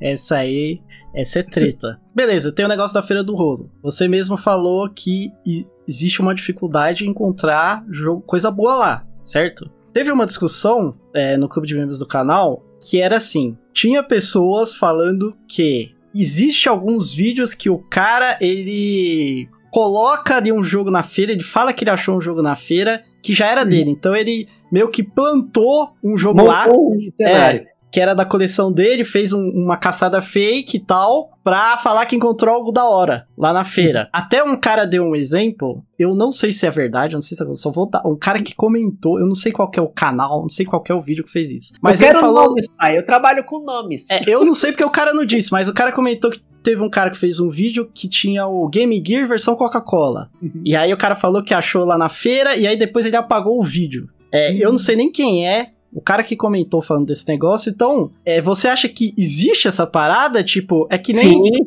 os youtubers fazem pegadinha fake, né? Existe muita coisa fake no YouTube, né? Que é pro entretenimento. Você uhum. acha que existe isso? Mano, é, eu, eu, falo, eu, falo, eu falo assim, a gente que produz conteúdo, né? É, tanto no universo da televisão, como no universo do YouTube, tem muita mentira, né? O cara, é, ele quer, ele pega um item raro e ele leva na bolsa, ou então ele pegou um item com um cara. Ah, Sojo, me leva no domingo lá na feira do rolo aí um Dreamcast da Hello Kitty. Beleza. Aí você vai lá e me leva. Aí eu vou lá e gravo. Olha, gente, acabei de achar um Dreamcast da Hello Kitty aqui. Quanto? 100 conto, 70, 80? Tipo, mano, é, é um teatro. E aí os inscritos que lute para descobrir se é verdade ou não. Pega mal? Pega mal. O produtor do, de conteúdo, muitas das vezes, ele se submete a fazer um conteúdo assim para viralizar e bombar o canal. Né? Eu não, não, acho certo, Mas eu mesmo eu já fiz isso, né? Eu fiz no vídeo que é eu coloquei lá a pior feira do rolo de São Paulo. E nesse vídeo eu coloquei sete feiras do rolo diferente. Cada, cada cena é de uma feira de um lugar diferente de São Paulo. E aí os inscritos ficam perguntando, Entendi. mano, que feira que é essa? Que feira que é essa? Um falava Guarulhos, outro falava Osasco, outro falava Inajar de Souza, outro falava São Bernardo do Campo, e todas eram cada uma de um lugar, tá ligado? Era um dia que eu uhum. falei, mano, se eu fizer um vídeo. Tipo, eu tava juntando aqui, sobrou um videozinho de cada feira aqui. Eu falei, mano, deixa eu juntar tudo aqui e colocar a pior feira do rolo. Então, é, é acaba sendo um, um, teatro. Quando a gente monta um vídeo de feira do rolo, a gente não, não, não posta no YouTube da forma que a gente que a gente gravou. Tipo, ah, essa aqui é a melhor cena, eu vou deixá-la pro final. Essa cena aqui, ele é mais ou menos, eu vou colocá-la no comecinho essa cena ruim, vou arrastar pro final. Essa cena é boa, já vou deixar essa cena aqui. Então, tipo, você monta é, tipo, uma história uhum. que você quer que o, que o, que o internauta veja e fique legal. Né? No meio de, desse vídeo tem o conteúdo grosso, que é o conteúdo que, que mostrou o item, que mostrou a curiosidade, que mostrou. E tem aquela encheção de linguiça, que é para você complementar o vídeo, para você encher. Né? Agora você você trazer alguma coisa de casa, você fazer, é, você simular uma achada, uma caçada, eu acho que não fica legal, né? Muitas das vezes os inscritos também desconfiam. Mano, você citou aí um Game Gear Coca-Cola. Mano, isso é um item raro, isso aí a gente não vê no chão da feira do rolo, não. Né? Acho que fica mais bonito se a uhum. pessoa também falar assim: olha, esse aqui o fulano trouxe, tô pegando com ele, a gente tá na negociação e coloca na thumb, ó, feira do rolo, né? Mas, tipo, falar achei na feira do rolo, já fica aquele negócio. Né, os inscritos é, acaba também tendo aquele negócio lá de fidelidade no canal. Cara, ah, mano, isso aí é só fake, não vou acompanhar mais, né? Aí vai, vai de cada um, né? É, quem monta, quem produz conteúdo, sabe se o conteúdo é original ou não. Quem só assiste, muitas das vezes nem liga ou desconfia ou persegue a pessoa para descobrir, para saber, pressiona, né? Então é, é um negócio que tem que tomar muito cuidado com esse tipo de conteúdo. É, eu acho que decepciona o fã que acompanha uhum. mesmo, né? O trabalho da pessoa. Porque o, o fã que acompanha ó, todos os vídeos, ele vai perceber essa incongruência, uhum. sabe? Tipo, o cara tá filmando lá, só tem. Não tem nada que presta. Aí de repente aparece um Game Gear Coca-Cola. Você entendeu? Do nada. Uhum. Assim, então é um negócio meio estranho. Às vezes as coisas que o cara fala não bate com as coisas que ele mostra na feira. Você entendeu? Não faz sentido. Tipo, eu lembro até um, um youtuber que eu acompanhava. Uhum. E aí eu vi ele sempre nas lives puxando o saco de youtuber brasileiro uhum. da cena. E aí eu fui ver uma live dele e ele falou que todos os canais brasileiros são lixo. Você entendeu? Então, tipo, você pega essa incongruência do cara, pô, peraí, o cara tá lambendo as bolas de todo mundo aqui do YouTube Brasil. Aí ele fala que os canais são ruins na live dele. Você entendeu? Você já perde a credibilidade total. Depois eu não vi mais. Sim, sim. Cara. Você entendeu? Então, é um negócio que acontece assim. Eu sei que existe o entretenimento. Uhum. Eu sei que você precisa de view. As pessoas clicam no que é mais atraente, o que é mais vou dar um exemplo o que é mais polêmico. Do, do, do, do, de um vídeo que eu gravei, novo golpe na feira do rolo. Tem 21 mil visualizações. O vídeo foi todinho gravado na feira do rolo de Guarulhos. Só que a parte do novo golpe, que era que o cara tava vendendo um CD, um jogo de Dreamcast, só que o jogo era de papel, não era de CD. Nossa. Essa cena, ela foi gravada em Carapicuíba. Aí eu juntei no vídeo de Guarulhos todinho e coloquei no finalzinho, tá ligado? Aí os inscritos não percebem, né? Apesar que eu também não filmei o ambiente, assim, senão o pessoal fala, pô, mas você tá em Guarulhos ou em Carapicuíba? Então, tipo, a gente monta um cenário né, para ficar legal, para ser um vídeo agradável, para você consumir, para você, pelo menos eu penso assim, né, a pessoa quer assistir um vídeo, quer descontrair, quer dar risada, quer encontrar alguma coisa rara, alguma coisa interessante. Então, isso que é o legal, né? Agora você Você acha que o entretenimento pesa mais do que a verdade no vídeo? Não, não, não digo assim de, de pesar, né? Eu acho que, tipo assim, é um, uma realidade, né? Eu, no meu caso, eu coloquei o conteúdo de uma feira em outra feira não deixou de uhum. ser real, porque isso aconteceu. Ah, aconteceu. Né? Aconteceu. É. Só que aí eu usei um entretenimento no lugar certo, né? Mas. Mas digo, no caso desse cara que planta o, o jogo lá. É. Você acha que no, vale mais a pena o cara fazer a venda do entretenimento usando uma mentira ou, ou não? Ah, mentira nunca é boa, mano. Não, não, não dá para mim falar aqui concordar com, com a mentira. Só que eu entendo o ponto de vista do cara, o que, que ele quis fazer se ele entregou isso de uma forma onde todo mundo é, viu que ele estava errado, acho que é interessante ele se redimir, né? Então não é, não é legal, tá ligado? Não, é, não é interessante, né? Tipo, o resultado pode ser financeiro, envios e tudo mais, pode ter dado um resultado é, positivo, mas ele acaba perdendo credibilidade com os inscritos é, com os fãs, com o pessoal que acompanha. Então outras pessoas vão começar a pensar outras coisas. Falar, ah, mano, já não vou assistir mais. Então às vezes ele ganha naquele vídeo, mas perde em um monte de outros vídeos, entendeu? Eu acho engraçado porque tem muita gente que se importa uhum. com tá assistindo um conteúdo verídico ali, uhum. né? Verdadeiro e tal, e tem muita gente que não tá nem Sim. aí. Uma vez eu falei, eu fiz um vídeo só falando das mentiras dos youtubers, várias mentiras uhum. e tal. E aí um cara mandou assim no comentário: Meu, eu não me importo desde que me divirta. Cara Sim. isso. Então, às vezes, às vezes tem muitos inscritos que falam, mano, é da hora você chegar, você ver um vídeo, ver uma zoeira, ver uma bagunça, né? É, você entregar essa energia, entregar essa zoeira. Eu faço vídeo de feira do rolo diferente de outros, porque eu gosto de zoar, né? E tipo, eu, e quando a gente zoa, a gente zoa com o consentimento do vendedor. O vendedor é da zoeira, ô oh, mano, sorta 5 só de raiva. E esses aqui, você tá vendendo por quilo, mas é shopping aqui, você tá pagando pensão pra alguém, tá ligado? Tipo, nós faz a zoeira. E o vendedor entra na zoeira. Tem gente que acha que é até ofensivo. Mas, em aspas, não vou dizer que é combinado, mas a gente já tem aquela, aquela coletividade com o vendedor, fazer a zoeira, né? Eu não, não acho da hora eu assistir um vídeo de feira do rolo, ó, quanto que é isso aqui? Ah, 10 conto. Aí, rapaziada, isso aqui é 10 conto aqui, ó, não sei o quê, tá ligado? Eu acho mais da, zoeira fazer um teatro, de vez em quando, ó, isso aqui é 10 conto, ó, sorta 5 só de raiva, vamos fazer parceria nele? Mas, mas é o que? É shopping aqui? Mas vai vir esse, mais quantos aqui, tá ligado? Tipo, a gente vai zoando, vai, vai porque a, pessoa, ela vai no entretenimento, ela vai dando risada, ela não vai ver, ela não vai só ver um item no chão. Porque se você for ver, conteúdo de feira do rolo, só é itens velhos, itens usados, itens no chão e acabou, né? Não, não tem muita teoria. Você acha que hoje em dia o, o, cara que vai lá filmar a feira é mais pelo teatro ou ele tá indo lá para adquirir coisa para revender ou para coleção? Perdão, é o é o internauta ou o youtuber? Você acha que o youtuber ele tá hoje em dia ele vai na feira pra, só para filmar pelo teatro para fazer o vídeo ou ele tá indo lá para adquirir coisa pra coleção dele ou para revender? Bom, eu vou, eu vou falar por mim. Eu vou mais pelo teatro mesmo, eu vou mais pela bagunça, eu vou mais pela zoeira, eu vou mais pra para tirar um barato, porque tipo assim, o que diverte vocês também tá me divertindo. Então, tipo, eu vou lá, azul, troco ideia, converso com todo mundo. Encontrar alguma coisa, mano, eu já desacredito que quase nunca vou achar, né? Então, tipo, eu chego na feira do rolo, sete e meia, oito horas. Os caras que são os caçadores mesmo, os caras chegam às 5 da manhã, pai. O cara acordou 3 horas da manhã, 5 horas, o cara já tá dando volta na feira. Então, tipo assim, mano, eu não vou chegar às 5 horas da feira. Não, não, dá para mim. Então, mas acontece muito assim do cara que você falou que tem o seu vendedor da feira, que é tipo o cara mais vende no Mercado Livre e tal, o cara mais profissional. Acontece assim, tipo, o, esse cara revendedor profissional, ele já tá lá na feira, os cara trabalha na feira. Então, uhum. tudo as paradas da hora, o cara tipo pega pra ele assim.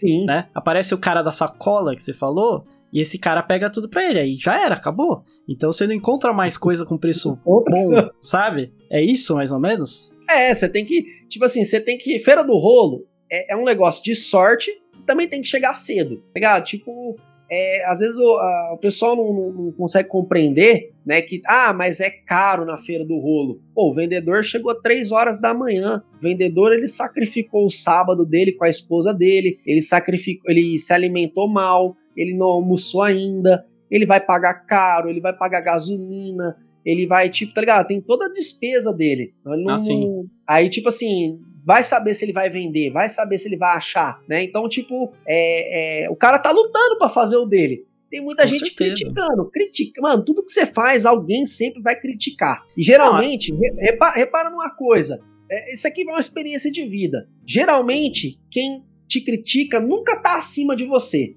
Sempre tá abaixo. Sempre é a pessoa que nunca tá bom o que você faz, tá ligado? Uhum. Sempre é uma pessoa que vai querer te derrubar, te colocar para baixo e te criticar. A pessoa que tá acima, ô, mano, parabéns, velho, é isso mesmo. Pô, você já tentou fazer assim? Tenta fazer assim também que dá certo, ó. Já fiz assim, ó, e não sei o que, ó. Tem isso aqui também, ó.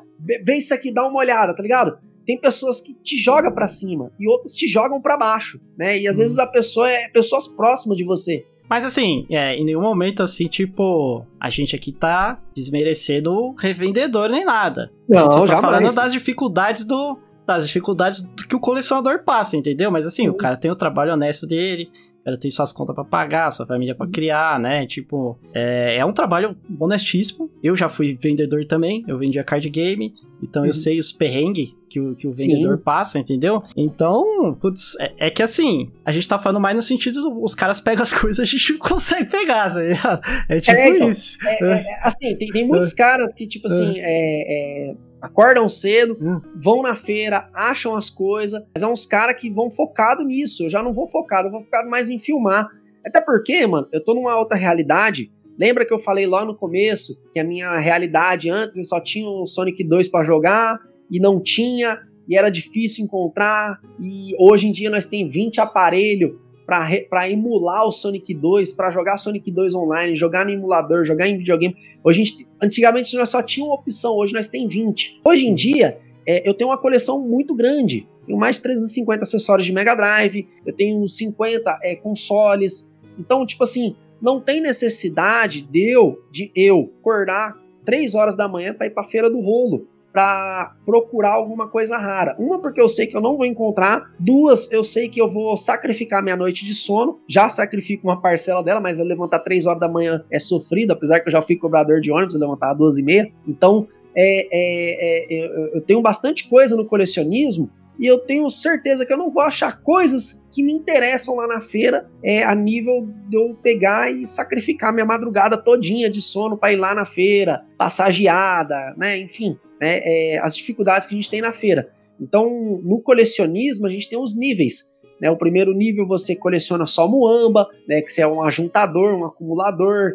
Depois você Uhum. fala, não, peraí, agora eu vou comprar só os com caixa. Aí, dependendo do nível de colecionismo que você tá, você fala, não, vou pegar só os lacrados, só os assim. Não, vou colecionar só Mega, só Super, vou colecionar só a linha PlayStation, ligado? Então, tipo, quando você é, é, foca em alguma coisa, você já tem, já tem foco, ou já tem bastante coisa, você vê que na Feira do Rolo não tem muitas coisas que vão é, agregar na sua coleção. Já achei bastante coisinha? Achei também. Achei uns controle TPC que eu não tinha semana passada, com uns detalhezinhos diferentes, mas entra no quesito que eu falei pra você. Feira do Rolo é sorte. Só acha quem vai lá na feira. Quem fica em casa não, não acha. Então é, é- tem muito disso. Então eu não, trabalho com vendas, né? Então não é muito interessante eu ir lá ficar comprando para revender, né? E quando eu compro para revender, é uma coisa que eu achei outra barata.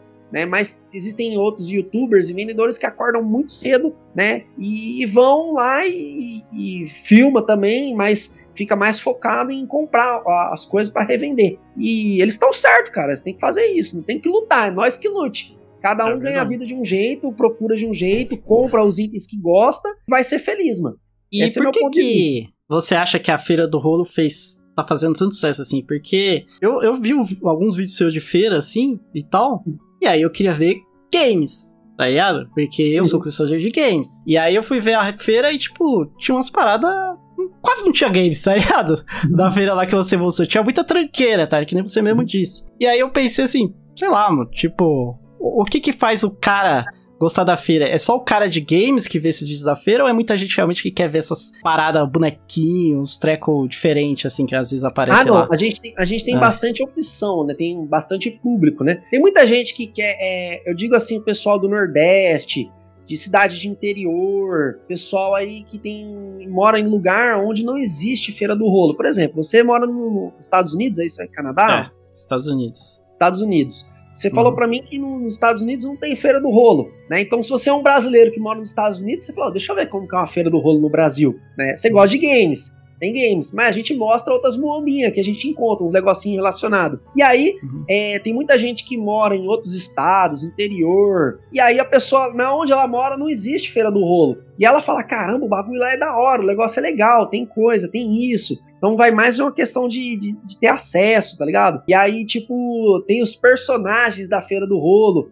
né? Al- Algumas pessoas que acabam sempre aparecendo nos mesmos vídeos. E aí o pessoal, tipo, cria, o internauta cria aquela intimidade. Caramba, mano. Manda um abraço aí pro JK aí, ó. Não dá nada. JK tá no meu vídeo, no vídeo do Drops. Mais de um monte de canalha aí, ó. Então, os, é, os, é, carismas, as pessoas carismáticas, é, assim. Que nem o Drops assim, mesmo. O Drops é um dos maiores porque ele é um cara extremamente carismático, assim, né? Sim. Então, um às vezes o cara tá lá pelo Drops. Aí, não é nada. Às vezes o cara tá lá mais pelo Drops do que pela feira, assim. Ele quer ver o que, que o Drops é, então, vai fazer na feira. É, quem, quem, acompanha a gente, uma parte vai porque é a minha narrativa. Eu tô narrando, ó, oh, gente, estamos aqui, não sei o que, botando a vida em perigo. Mais um uhum. dia, já deixa o like, já se inscreva no nosso canal para dar essa força aí, ó.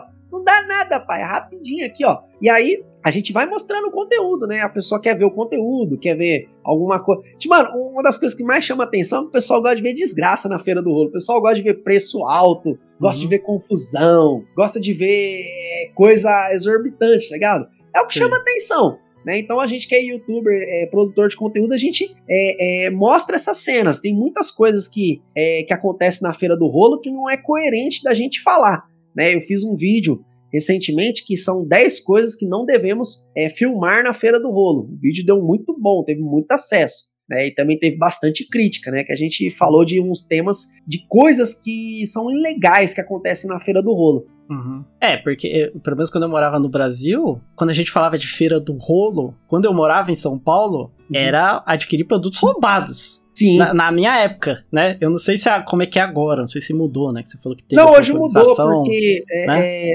a, principalmente com a pandemia, teve muita gente que veio vender as coisas que de, de dentro de casa. Uhum. Então, é, acabou sendo um negócio assim que, tipo, mudou. O, não tem mais aquele noinha. Ter tem, né? Uhum. Não, não, vai deixar de ter. Mas hoje em dia tem mais lojista, tá um negócio mais família. Então a gente mostra uma realidade, ó, tem vários lojistas aqui, ó, a banquinha do João, do fulano, do ciclano, do betano, e aí o pessoal quer ver, o pessoal, mano, vamos lá nessa feira? O colecionador filmou. Caramba, da hora. A pessoa já chega cumprimentando o vendedor pelo nome, tá ligado? Isso que é legal. Então é, a gente mostra uma realidade, tá ligado? E feira é aquele negócio que eu falei pra você. É sorte, não é vou chegar lá, vai estar tá lá. Não é assim. Vou chegar e... lá, vou pagar cinco contos. Não, não, existe mais isso. Entendi. E tem algumas pessoas que têm medo de ir na feira do rolo. É perigoso mesmo ir na feira do rolo ou não? Então, Feira do Rolo, cara, é, é o seguinte. Costumo entender uma. É, aprendi isso uma vez, né? Que eu tava andando do, de, do 21 para Carapicuí, do 21 para minha casa aqui, da cidade vizinha aqui de Osasco, né? E eu tava com medo da porra. Aí tava eu, uma mulher do meu lado e um, e um menino, e aí tava vindo dois caras do outro lado, vindo, nós indo ele vindo. Aí, tipo, os caras ficou assustado com a gente e nós estávamos assustados com os caras. Então, tipo, é, às vezes a gente cria aquela sensação de medo, só que você tem que compreender que às vezes as pessoas também sentem medo da gente, ligado? Por quê? Porque, tipo, você tá vindo e a pessoa tá indo, tá, tá ali. A pessoa tá com medo, você tá com medo da pessoa, mas já parou para pensar que aquela pessoa também pode estar com medo de você? E na verdade não vai acontecer nada com ninguém, que todo mundo é da, da, da paz? Então na uhum. Feira do Rolo tem isso. Né? Às vezes, tipo, você fica fala, olhando assim, caralho, mano, só tem gente estranha, gente feia, gente olhando com cara de mal. Se você fechar a cara também e ficar com cara de mal, os outros também não vai ficar te olhar assim, meio intimidado? Né? Não tô hum. dizendo que essa é uma melhor opção, não tô dizendo pra você fazer isso, mas às vezes a pessoa fica com tanto medo que ela não vai, tá ligado? E, e às vezes é bem simples, é bem humilde. Existem feiras perigosas, existem feiras que você tem que andar ligeiro, tem que, tipo, né?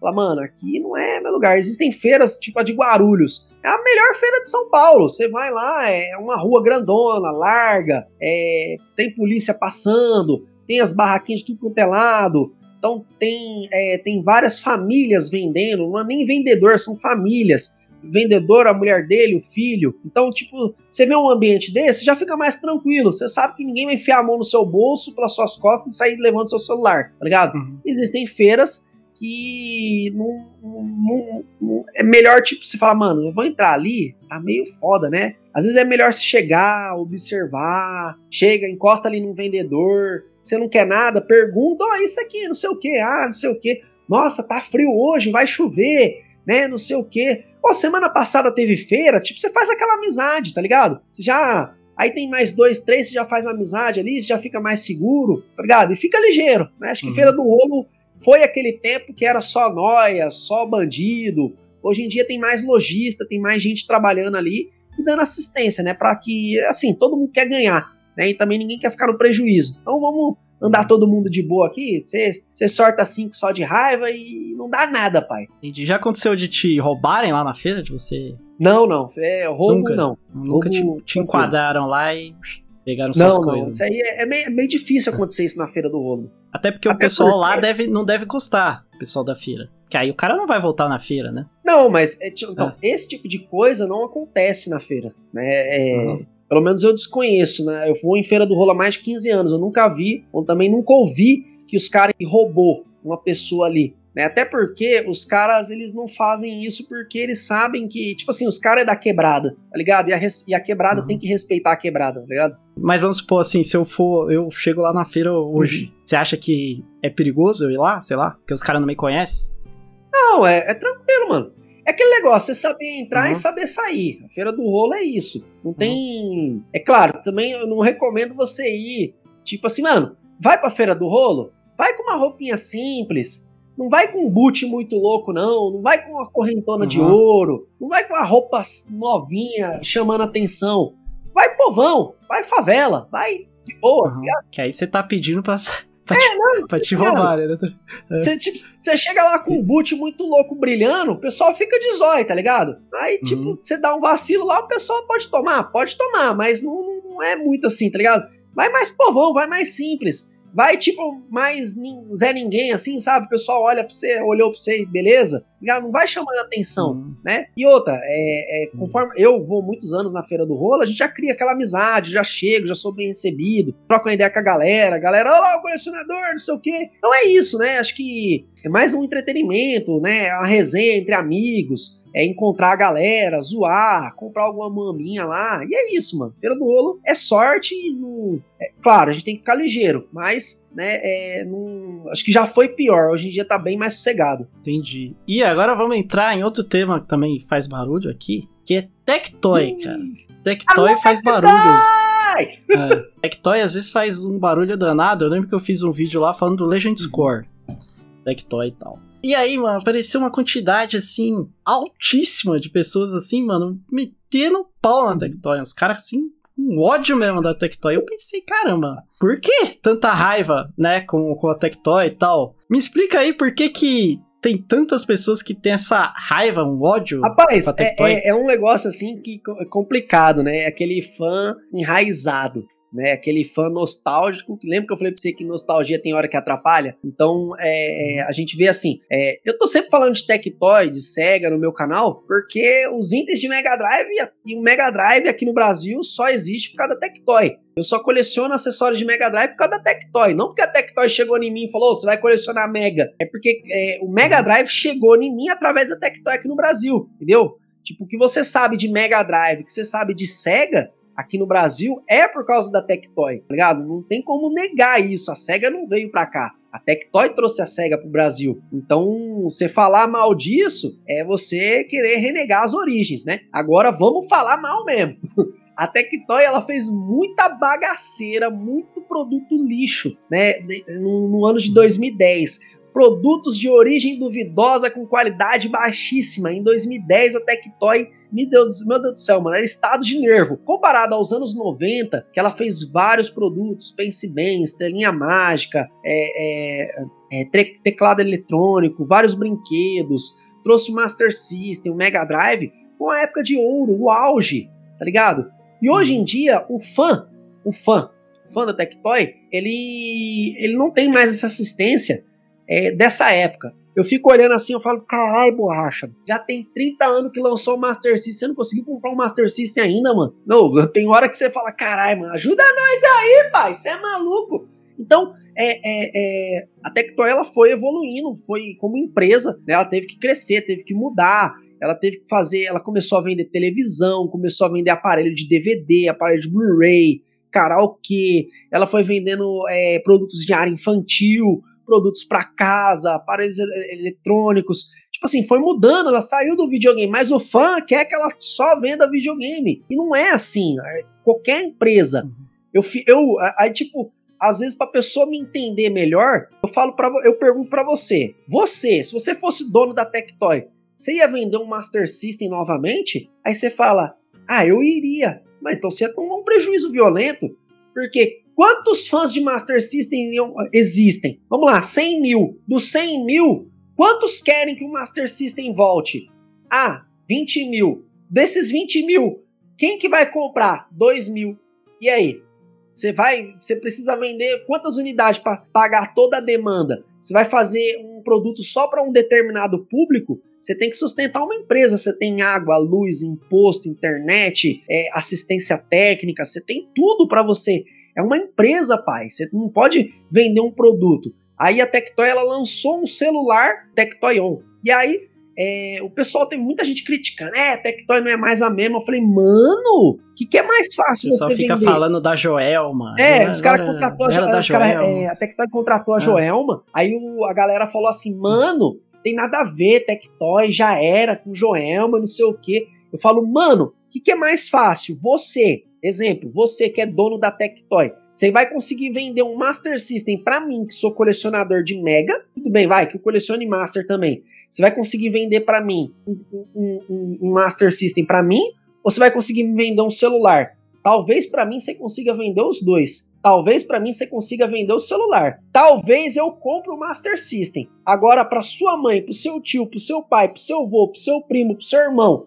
você vai conseguir vender um Master System? Não. Para mim, talvez. Para eles seis, você não vai conseguir. E um celular, você consegue vender um celular para nós sete? Aí eu já consigo vender uns três, quatro, cinco celular. Você tá entendendo qual que é a matemática de uma empresa? A empresa ela não pode ficar parada no tempo, ela tem que se evoluir, ela tem que entregar um negócio novo, ela tem que ver qual que é a tendência do mercado, ela tem que se atualizar, né? Não dá para vender. O pessoal uhum. fala para mim assim: "Ah, Tectoy podia trazer o Mega Drive Mini pro Brasil. Caralho, mano. O Mega Drive de 2017 custava 450 reais. O pessoal falava que tava caro. Beleza, tá caro para a realidade?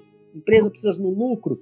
Baixou para 400, foi para 300 e pouco, voltou para 450 no final da vida imposto aumentando, dólar aumentando, gasolina aumentando, não sei o que, não sei o que. 450, um, videogame que ficou, eh, lançou ruim, melhorou com as atualizações do Neto, aí depois ficou top, o pessoal fala que é caro, aí você fala, mano, o cara não quer pagar 450 reais num Mega Drive, que dá pra você colocar um monte de jogo no cartão de memória, ser feliz e jogar, o cara vai pagar mil reais, mil e quinhentos reais no Mega Drive Mini, porque o Mega Drive Mini é caro. Aí, tipo, não, não faz. É. E só, dá, só tem 20 jogos. Então, tipo assim, você vai atender esse público aí. Não é que a Tectoy não quer. Não é viável, mano. Não, não é viável. O Mega Drive é, 2017 é, não foi um lucro pra Tectoy. Se fosse um lucro, a Tectoy estaria vendendo ele. Mas não é. Porque tipo, foi trocar moeda, bater uns giros de dinheiro, mas não, não foi aquele negócio, ah, vamos vender. Trouxe de volta, a proposta foi boa, mas o próprio fã, a própria base, não compra. Então é, é foda você falar que, que, que, a empresa, né? Isso eu não digo só Tectoy, eu digo qualquer empresa. A empresa tem que se inovar, igual o youtuber que você assiste. O youtuber que você assiste, todo dia ele tem que trazer um vídeo diferente. Ele tem que falar, mano, qual que é o próximo vídeo, mano? Qual que é o vídeo de amanhã? O que, que eu faço? Tá ligado? Tipo, é isso, a empresa, mano, como é que eu vou pagar o, o salário do funcionário amanhã? Eu tenho que vender Aí agora ela tá vendendo caixinha de som, é, celular, e outros acessórios. Ela entrou agora com a linha Pense Bem da Tectoy, né, que já tem a babá eletrônica, tem a, a parte de tomadas inteligente, lâmpada inteligente. É, tipo assim, ela tá visando um outro mercado. Por quê? Porque ela tem que tocar a empresa, mano. E assim vai indo. Ah, chamou a Joelma, não tem nada a ver Joelma com Tectoy Master System e Mega Drive. Falei, mano, você tá preso. O público não é esse, tá ligado? tipo, Olha, olha, olha o público da Joelma. Tipo, mano, a Joelma ela arrasta multidão. Então, tipo, a Joelma ela pega um fala: olha, isso aqui, ó, Tectoy, compra. O pessoal, pô, vou comprar também. Tá ligado? Tipo, ela investe no marketing para vender. Aí é aquilo que Sim. eu falei no começo. Você que é dono da sua empresa, se você fosse dono da Tectoy, você ia vender um Master System para isso aqui de pessoas, você ia vender um celular para o mundo inteiro, o Brasil inteiro. Então é uma questão de você ver o público. É, faz bastante sentido. Eu concordo com o que você fala. Vou até dar um exemplo mais simples aqui pra galera entender. Eu fiz os guias de compra, o pessoal aqui do canal conhece, né? Todo mundo gosta. Aí eu comecei com o do Wii U, bombou. Aí eu fui fazer o do Mega e ninguém viu o do Mega. Aí o que que aconteceu depois? Eu não fiz mais uhum. é, console da Sega. Não saiu, não fiz mais uhum. nenhum. Eu só fiz o, o Mega e o Dream, que o Dream pediram muito, entendeu? Mas você acha que eu vou fazer eu pretendo fazer, mas eu não vou fazer tão cedo um do Master, porque eu não vou ficar um mês trabalhando nesse vídeo pra ninguém ver, entendeu? Porque não tem gente interessada em ver o guia do uhum. Master. Assim, até tem, mas é pouca pessoa. É pouca pessoa a ponto de que não vale a pena ah, fazer. Ah. E é a mesma coisa com a Tectoy. A Tectoy não vale a pena ela vender porque não tem gente suficiente para comprar. Então não dá lucro, é uma empresa, precisa sobreviver, uhum. entendeu? Então, basicamente é isso que o colecionador disse, só, só explicando de uma forma que caiba no canal vocês entenderem um pouco. É, é... é videogame, a Tectoy é a, única, é a hum. única empresa brasileira que investe em videogame. Ela a, tem um Master System, que é um videogame porta de entrada, tem um Atari, é, o Mini, né, que ela vende, esse daí é para um público, um tiozão, um público mais retrô, seu avô, tá ligado? Tipo, é um negócio assim, para nós da bolha do videogame, não é tão interessante. A gente compra pela nostalgia, que acha legal, mas, tipo assim, é, é, o público dela, às vezes é outro. E, a, e o, o, fã, o seguidor, o internauta, não consegue compreender isso, tá ligado? É, quer que quer só aquele negócio. E não é assim que a empresa funciona. Né? Nenhuma empresa funciona só assim, mano, tá ligado? Existem grandes brinquedos aí que poderiam retornar para o mercado, mas quem vai comprar, mano? Presta atenção. Quem que compra? A criançada hoje em dia, ela tá ali ó, no celular, não brinca mais, tá ligado? Então, tipo, você vai vender brinquedo para uma criança que só que cresceu com o smartphone na mão? Tipo, a criança não pula mais amarelinha, não joga mais uma bola, o mundo virou outro. Você tá lá na nostalgia, mas o mundo mudou. Lembra que eu falei que tem que se atualizar? E é isso, né? É, o mundo é. Ela lançou, vou dar um exemplo aqui do Legend Score, né? Inclusive eu participei do, do comercial do Legend Score da Tectoy, comercial brasileiro. E aí, uhum. É, é, muita gente criticou o aparelho. E o Legend Score é bom, mano. Eu fiz o review do Legend Score. Eu, eu falei bem do Legend Score. Acho que você, não sei se você viu. Eu, eu assisti o, o vídeo. Ah. Eu assisti o seu vídeo pra mim fazer o meu. É, então.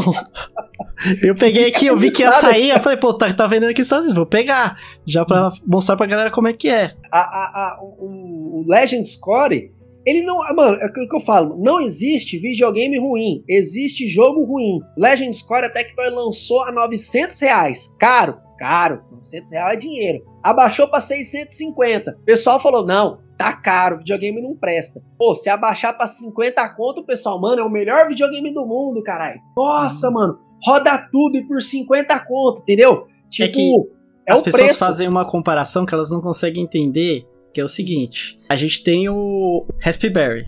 Uhum. Só que o Raspberry é pirata. Vocês não estão entendendo isso. Não existem jogos licenciados. A, a, o pessoal da Raspberry, elas não pagam para ter esse jogo oficial no Raspberry. É tudo pirata. Agora, uhum. o, a Tectoy, se ela quiser colocar qualquer jogo mais porcaria que seja Sim, lá no console deles, eles têm que pagar, pagar, porque é um negócio oficial. Entendeu? E é isso que o pessoal, o, o Raspberry Pi nunca vai, tipo, o, o Legend Score nunca vai ser mais barato que o Raspberry. Porque o Raspberry é pirata, velho. É a mesma coisa que você quiser comprar um jogo original e um jogo pirata e, e sabe, querer que o jogo é, original seja mais barato que o jogo pirata. Não é vai acontecer. É justamente aquilo que eu falei ah. para você. Se você é dono da empresa Tectoy, tipo, você fala, mano, como é que você vai vender um Legend Score mais barato ainda, mano? Se você tem água, luz, internet. Mano, o cara que vende Raspberry não tem água, luz, internet. Mano, o bagulho vem no, no, no, vem de navio lá, chegou lá, você já põe para vender, já vem cheio de jogo, né? E tipo, quando você tem um negócio licenciado, tem metro, tem licenciamento, tem todas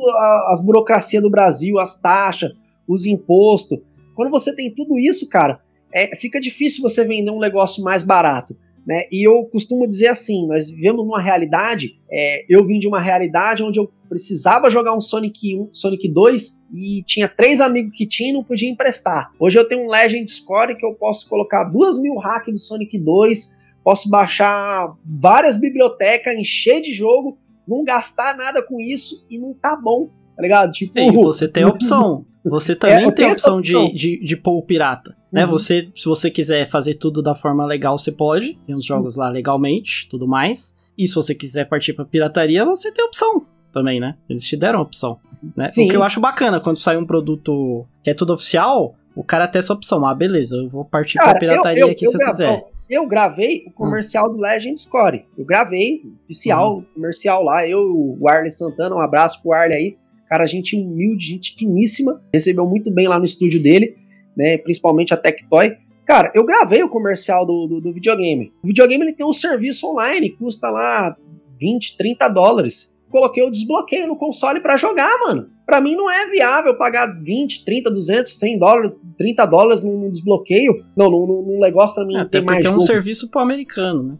É um serviço americano, mas uhum. é opcional do console. Uhum. Mas eu fui lá e, e, fiz o desbloqueio, enchi de jogo, tô sendo feliz, tô, tô jogando. E eu vou te fazer outra pergunta polêmica em relação ao Tectoy, uhum. mas eu vou te dar uma ajudada aqui. Vou te dar uma ensaboada pra você antes.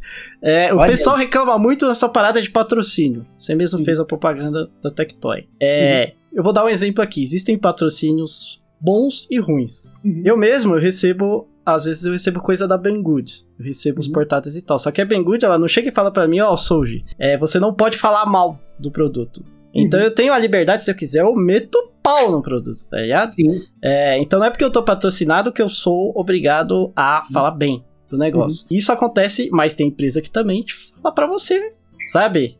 Você sim, não pode sim. falar mal. Também existe isso. Não vamos ser hipócrita aqui também. Uhum. Então, eu, pelo menos patrocínio, eu não vejo absolutamente nada negativo em patrocínio. Só que assim, existem algumas pessoas que te criticam, falam uhum. que você é vendido da Tectoy, uhum. né? que você fala bem na Tectoy porque você é patrocinado. Esse uhum. tipo de coisa. Fala um pouco disso aí, essa, essas críticas aí. Bom, é, eu não sou patrocinado pela Tectoy, tá? É, eu cheguei a gravar o comercial, né? Eu cheguei também, eu fiz uma participação na rádio Tectoy, né? Eu tinha um programa de rádio, programa Alô Tectoy. Né? Foi uma oportunidade que a Tectoy deu para um fã, né? E esse fã era eu, pai. Você é maluco. Só que é, o pessoal fala que até que eu, que eu sou vendido pra, pra Tectoy e tudo mais. Mano, falem bem ou falem mal, continuem falando de mim. Continue assim que vai dar certo. Né? O crescimento do canal tá aí. E eu acho assim, mano, o, é, é, a Tectoy foi uma das poucas empresas. Eu não sei se você conhece uma empresa que pegou e valorizou o seu fã. Uma empresa que olhou assim e falou: caralho, mano, vamos chamar esse maluquinho aqui Vamos falar para ele apresentar um programa de rádio na Rádio Tectoy? Cara, esse maluco é loucão. Ô, oh, esse maluco ele gosta de Mega, fala de Tectoy. Vamos chamar ele para gravar um comercial? Tá ligado? Acho que o reconhecimento é tudo, né? Agora, na parte que diz respeito aos produtos, né? Eu vou começar assim. Tem muita gente que critica, é porque no novo Mega Drive eu meti o pau sem ter o cacete, né? Eu falei, mas falei, falei, não falei pouco não. Eu falei, eu mandei e-mail pra Tectoy, xinguei, mano, mas falei um monte, joguei os inscritos contra a Tectoy, falei, mano, vamos lá, mano, faz esse vídeo, chegar lá na Tectoy, todo mundo mandando meu vídeo lá. Então, é, sem ter o cacete. O novo Mega ele veio cheio de defeitos, sim, veio todo zoado, né? E com as atualizações do Neto, o negócio mudou da água para o vinho. Né? E aí, no final da vida do, do Mega, né, eu mostrei, né, acho que coerente é eu falar mal e depois eu me redimir, porque a situação mudou. Olha, gente, novo Mega agora ele tá atualizado, ele tá corrigido e ele é jogável, né? É bom, funciona e já foi arrumado. Então, eu acho que eu falando ruim, falando mal no começo, depois falando bem, não quer dizer que eu tô me contradizendo. Tectoy 2010, ela só fez produto em estado de nervo, origem duvidosa e bagaceira. Você pega aí DVD portátil, você pega aí os, o, o televisão, você pega aí é, todos os produtos dessa época, mano, era só bagulho assim que você fala, caralho, mano, é frágil, é simples, uhum. é mais ou menos, não é bom tá ligado? Já a Tectoy de 2020, dessa Tectoy nova fase, né? Aí os caras trouxeram o celular, ó, o celular tá aqui comigo aqui, ó, não deu problema nenhum, tá aqui, ó, Tectoy On. Então, é, é, o celular é bom, é aquele negócio, lançou o celular a dois mil reais, mano, o celular tá aqui, ó, lançou o celular a dois mil reais. Aí teve uma promoção da Kabum, tava 650. De repente eu vi um monte de gente falando: Nossa, o celular da Tectoy é bom, né? O celular da Tectoy é bom, 650 é bom. Então, tipo, tá vendo que a diferença tá no preço? Aí, tipo, ah. era ruim quando era 2.000, 650 ficou bom. Aí, tipo, eu era vendido quando era 2.000, quando era 650, eu sou o quê? Tá ligado? Então tem muito disso. Quando eu mostro os produtos, eu também mostro os pontos positivos e negativos, que nem o Legend Score veio com um cabinho de HDMI desse jeito, é um cabinho lixo pra caralho, mano.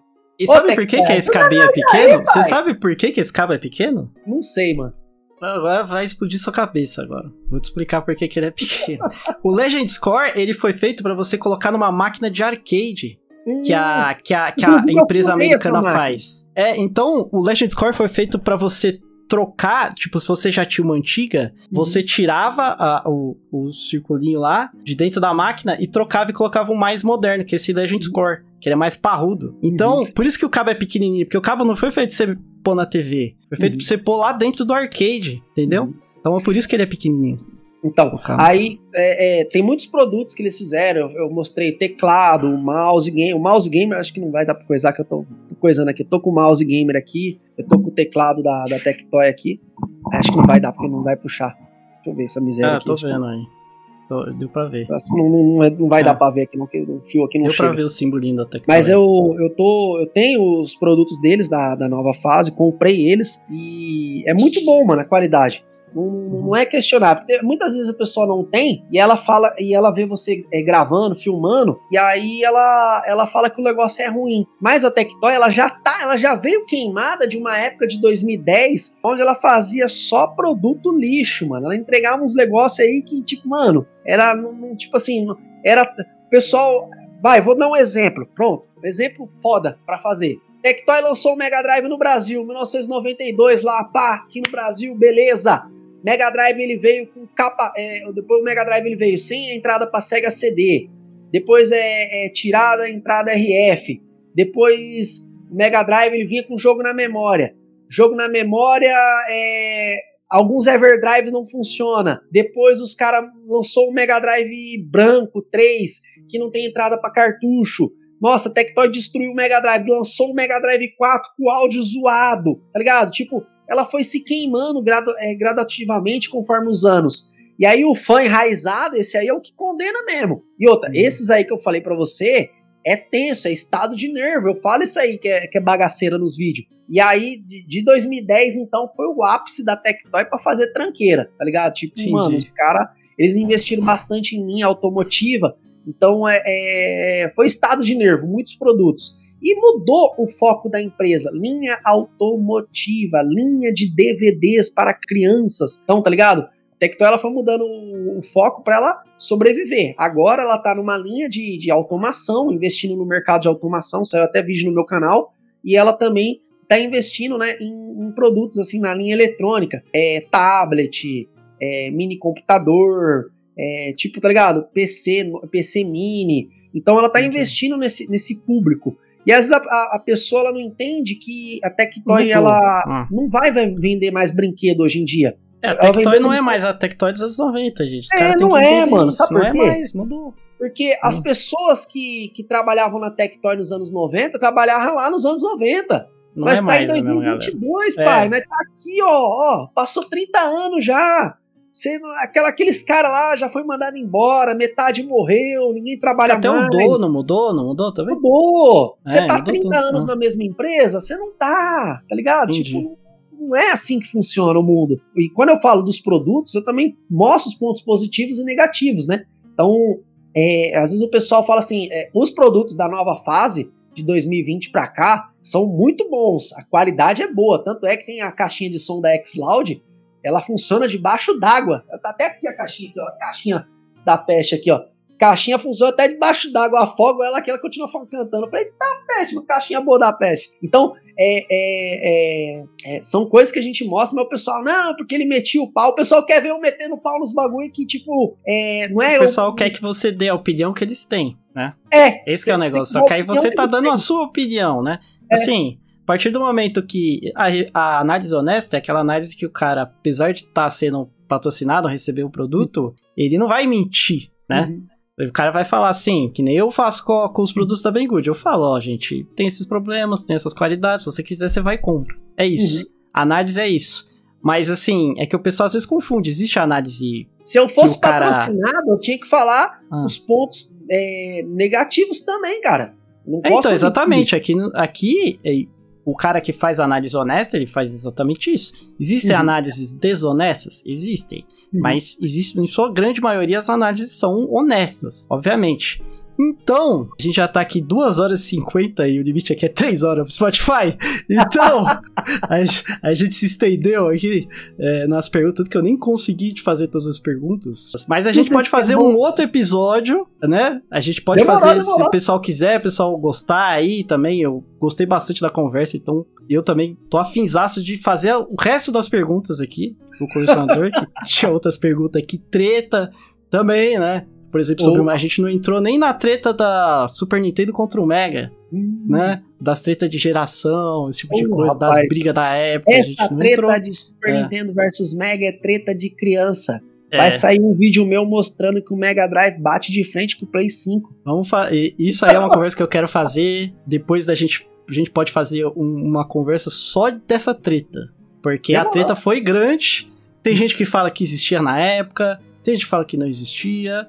Eu mesmo, pessoalmente, eu não vi essa, essa treta quando eu era criança, mas é um negócio bacana da gente conversar. Então, faça o seu contato, seu canal no YouTube aí, né? Tipo, se, você tem Instagram, se você tem outras mídias sociais também, né? E se despeça aí da galera aí pra. É nóis. Bom, primeiramente agradecer a Deus, agradecer você, Soji. Obrigado ah. aí pela oportunidade aqui, tá participando aqui do canal aí. Pra galera que quiser me conhecer, canal O colecionador. U, um U mesmo. O colecionador, tanto no YouTube, Instagram, é, Facebook, você me encontra aí em todas as minhas redes sociais aí com o colecionador, só digitar lá e eu tô lá.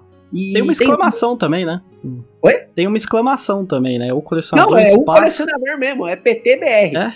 É, só para ficar mais fácil, o colecionador, o U e o C são duas letras maiúsculas. Porque no YouTube é o colecionador espaço exclamação, né? Tem um... Não, é o colecionador mesmo. É? E no é? meu tinha uma exclamação ali no. Ah, não, tem, tem um é. ponto de, de, de, É, é isso mesmo, é, exclamação. É. Tem uma não, mas o colecionador pode jogar que não dá nada. É, vai aparecer. Você escrever o colecionador, com certeza aparece. lá, no, lá no, no, YouTube. E acho que é, é, é isso, ah. minhas redes sociais e agradecer pela oportunidade aí. Foi um bate-papo legal. Né, eu falo pra caramba, não deu tempo pra gente é, responder todas as não perguntas. Deu, mas, mas tinha muita pergunta aqui também. É, e eram os temas mas... extensos também. Que... Né? Então. Não, eu gosto de falar, é, é ao vivo é assim é, mesmo. É, os teus Galera, o link tá tudo na descrição aí. Se possível, é, dá essa força para nós, se inscreve lá no canal aí, o link o senhor deixou na descrição aí. Dá essa força aí, nós estamos aí nos 29 mil aí, ó. Até os 50 mil e vamos que vamos. Tem vídeo todos os dias no canal do colecionador. Bora pra lá, é questão de tempo também, daqui a pouco tá 100 mil. É, não, logo com mais. certeza, né? Do crescimento que você. Pô, você foi. Acho que em pouco tempo você saiu de 8 para quase 30, Isso, né? Estamos maluco. Então, é, então. Então é questão de uhum. tempo. Com certeza o colecionador aí chega no, no 100k. E hoje em dia é um dos maiores colecionadores, é um dos maiores canais de coleção do Brasil. Com certeza. E acessórios de né? Mega. Mas de coleção em geral é um dos maiores do Brasil. Com certeza, assim. Então, para quem gosta de coleção, gosta de Mega, não precisa nem ser só Mega, né? Também que tem outras coisas também. Mas, cara, vai lá que é um conteúdo muito legal. Feira do Rolo, mostrando coleção, acessório, uma porrada de coisa bem bacana. Tem alguns vídeos de opinião, que às vezes você dá também. Sim. Falando de algumas coisas de opinião também, que é bem bacana aí pra galera que curte. É um negócio bem legal. Tem, tinha até algumas pessoas do canal que não conheciam, então vale a pena lá, cara, você conhecer, se você curte esse tipo de conteúdo, beleza? Então é isso aí. Gostaria de agradecer aí a participação do colecionador, cara. Obrigadão mesmo por aceitar o convite aí. Também responder essas perguntas aí um pouquinho mais apimentadas, né? Eu diria também. Então, então é isso. E até a próxima quest. Uou! Tchau!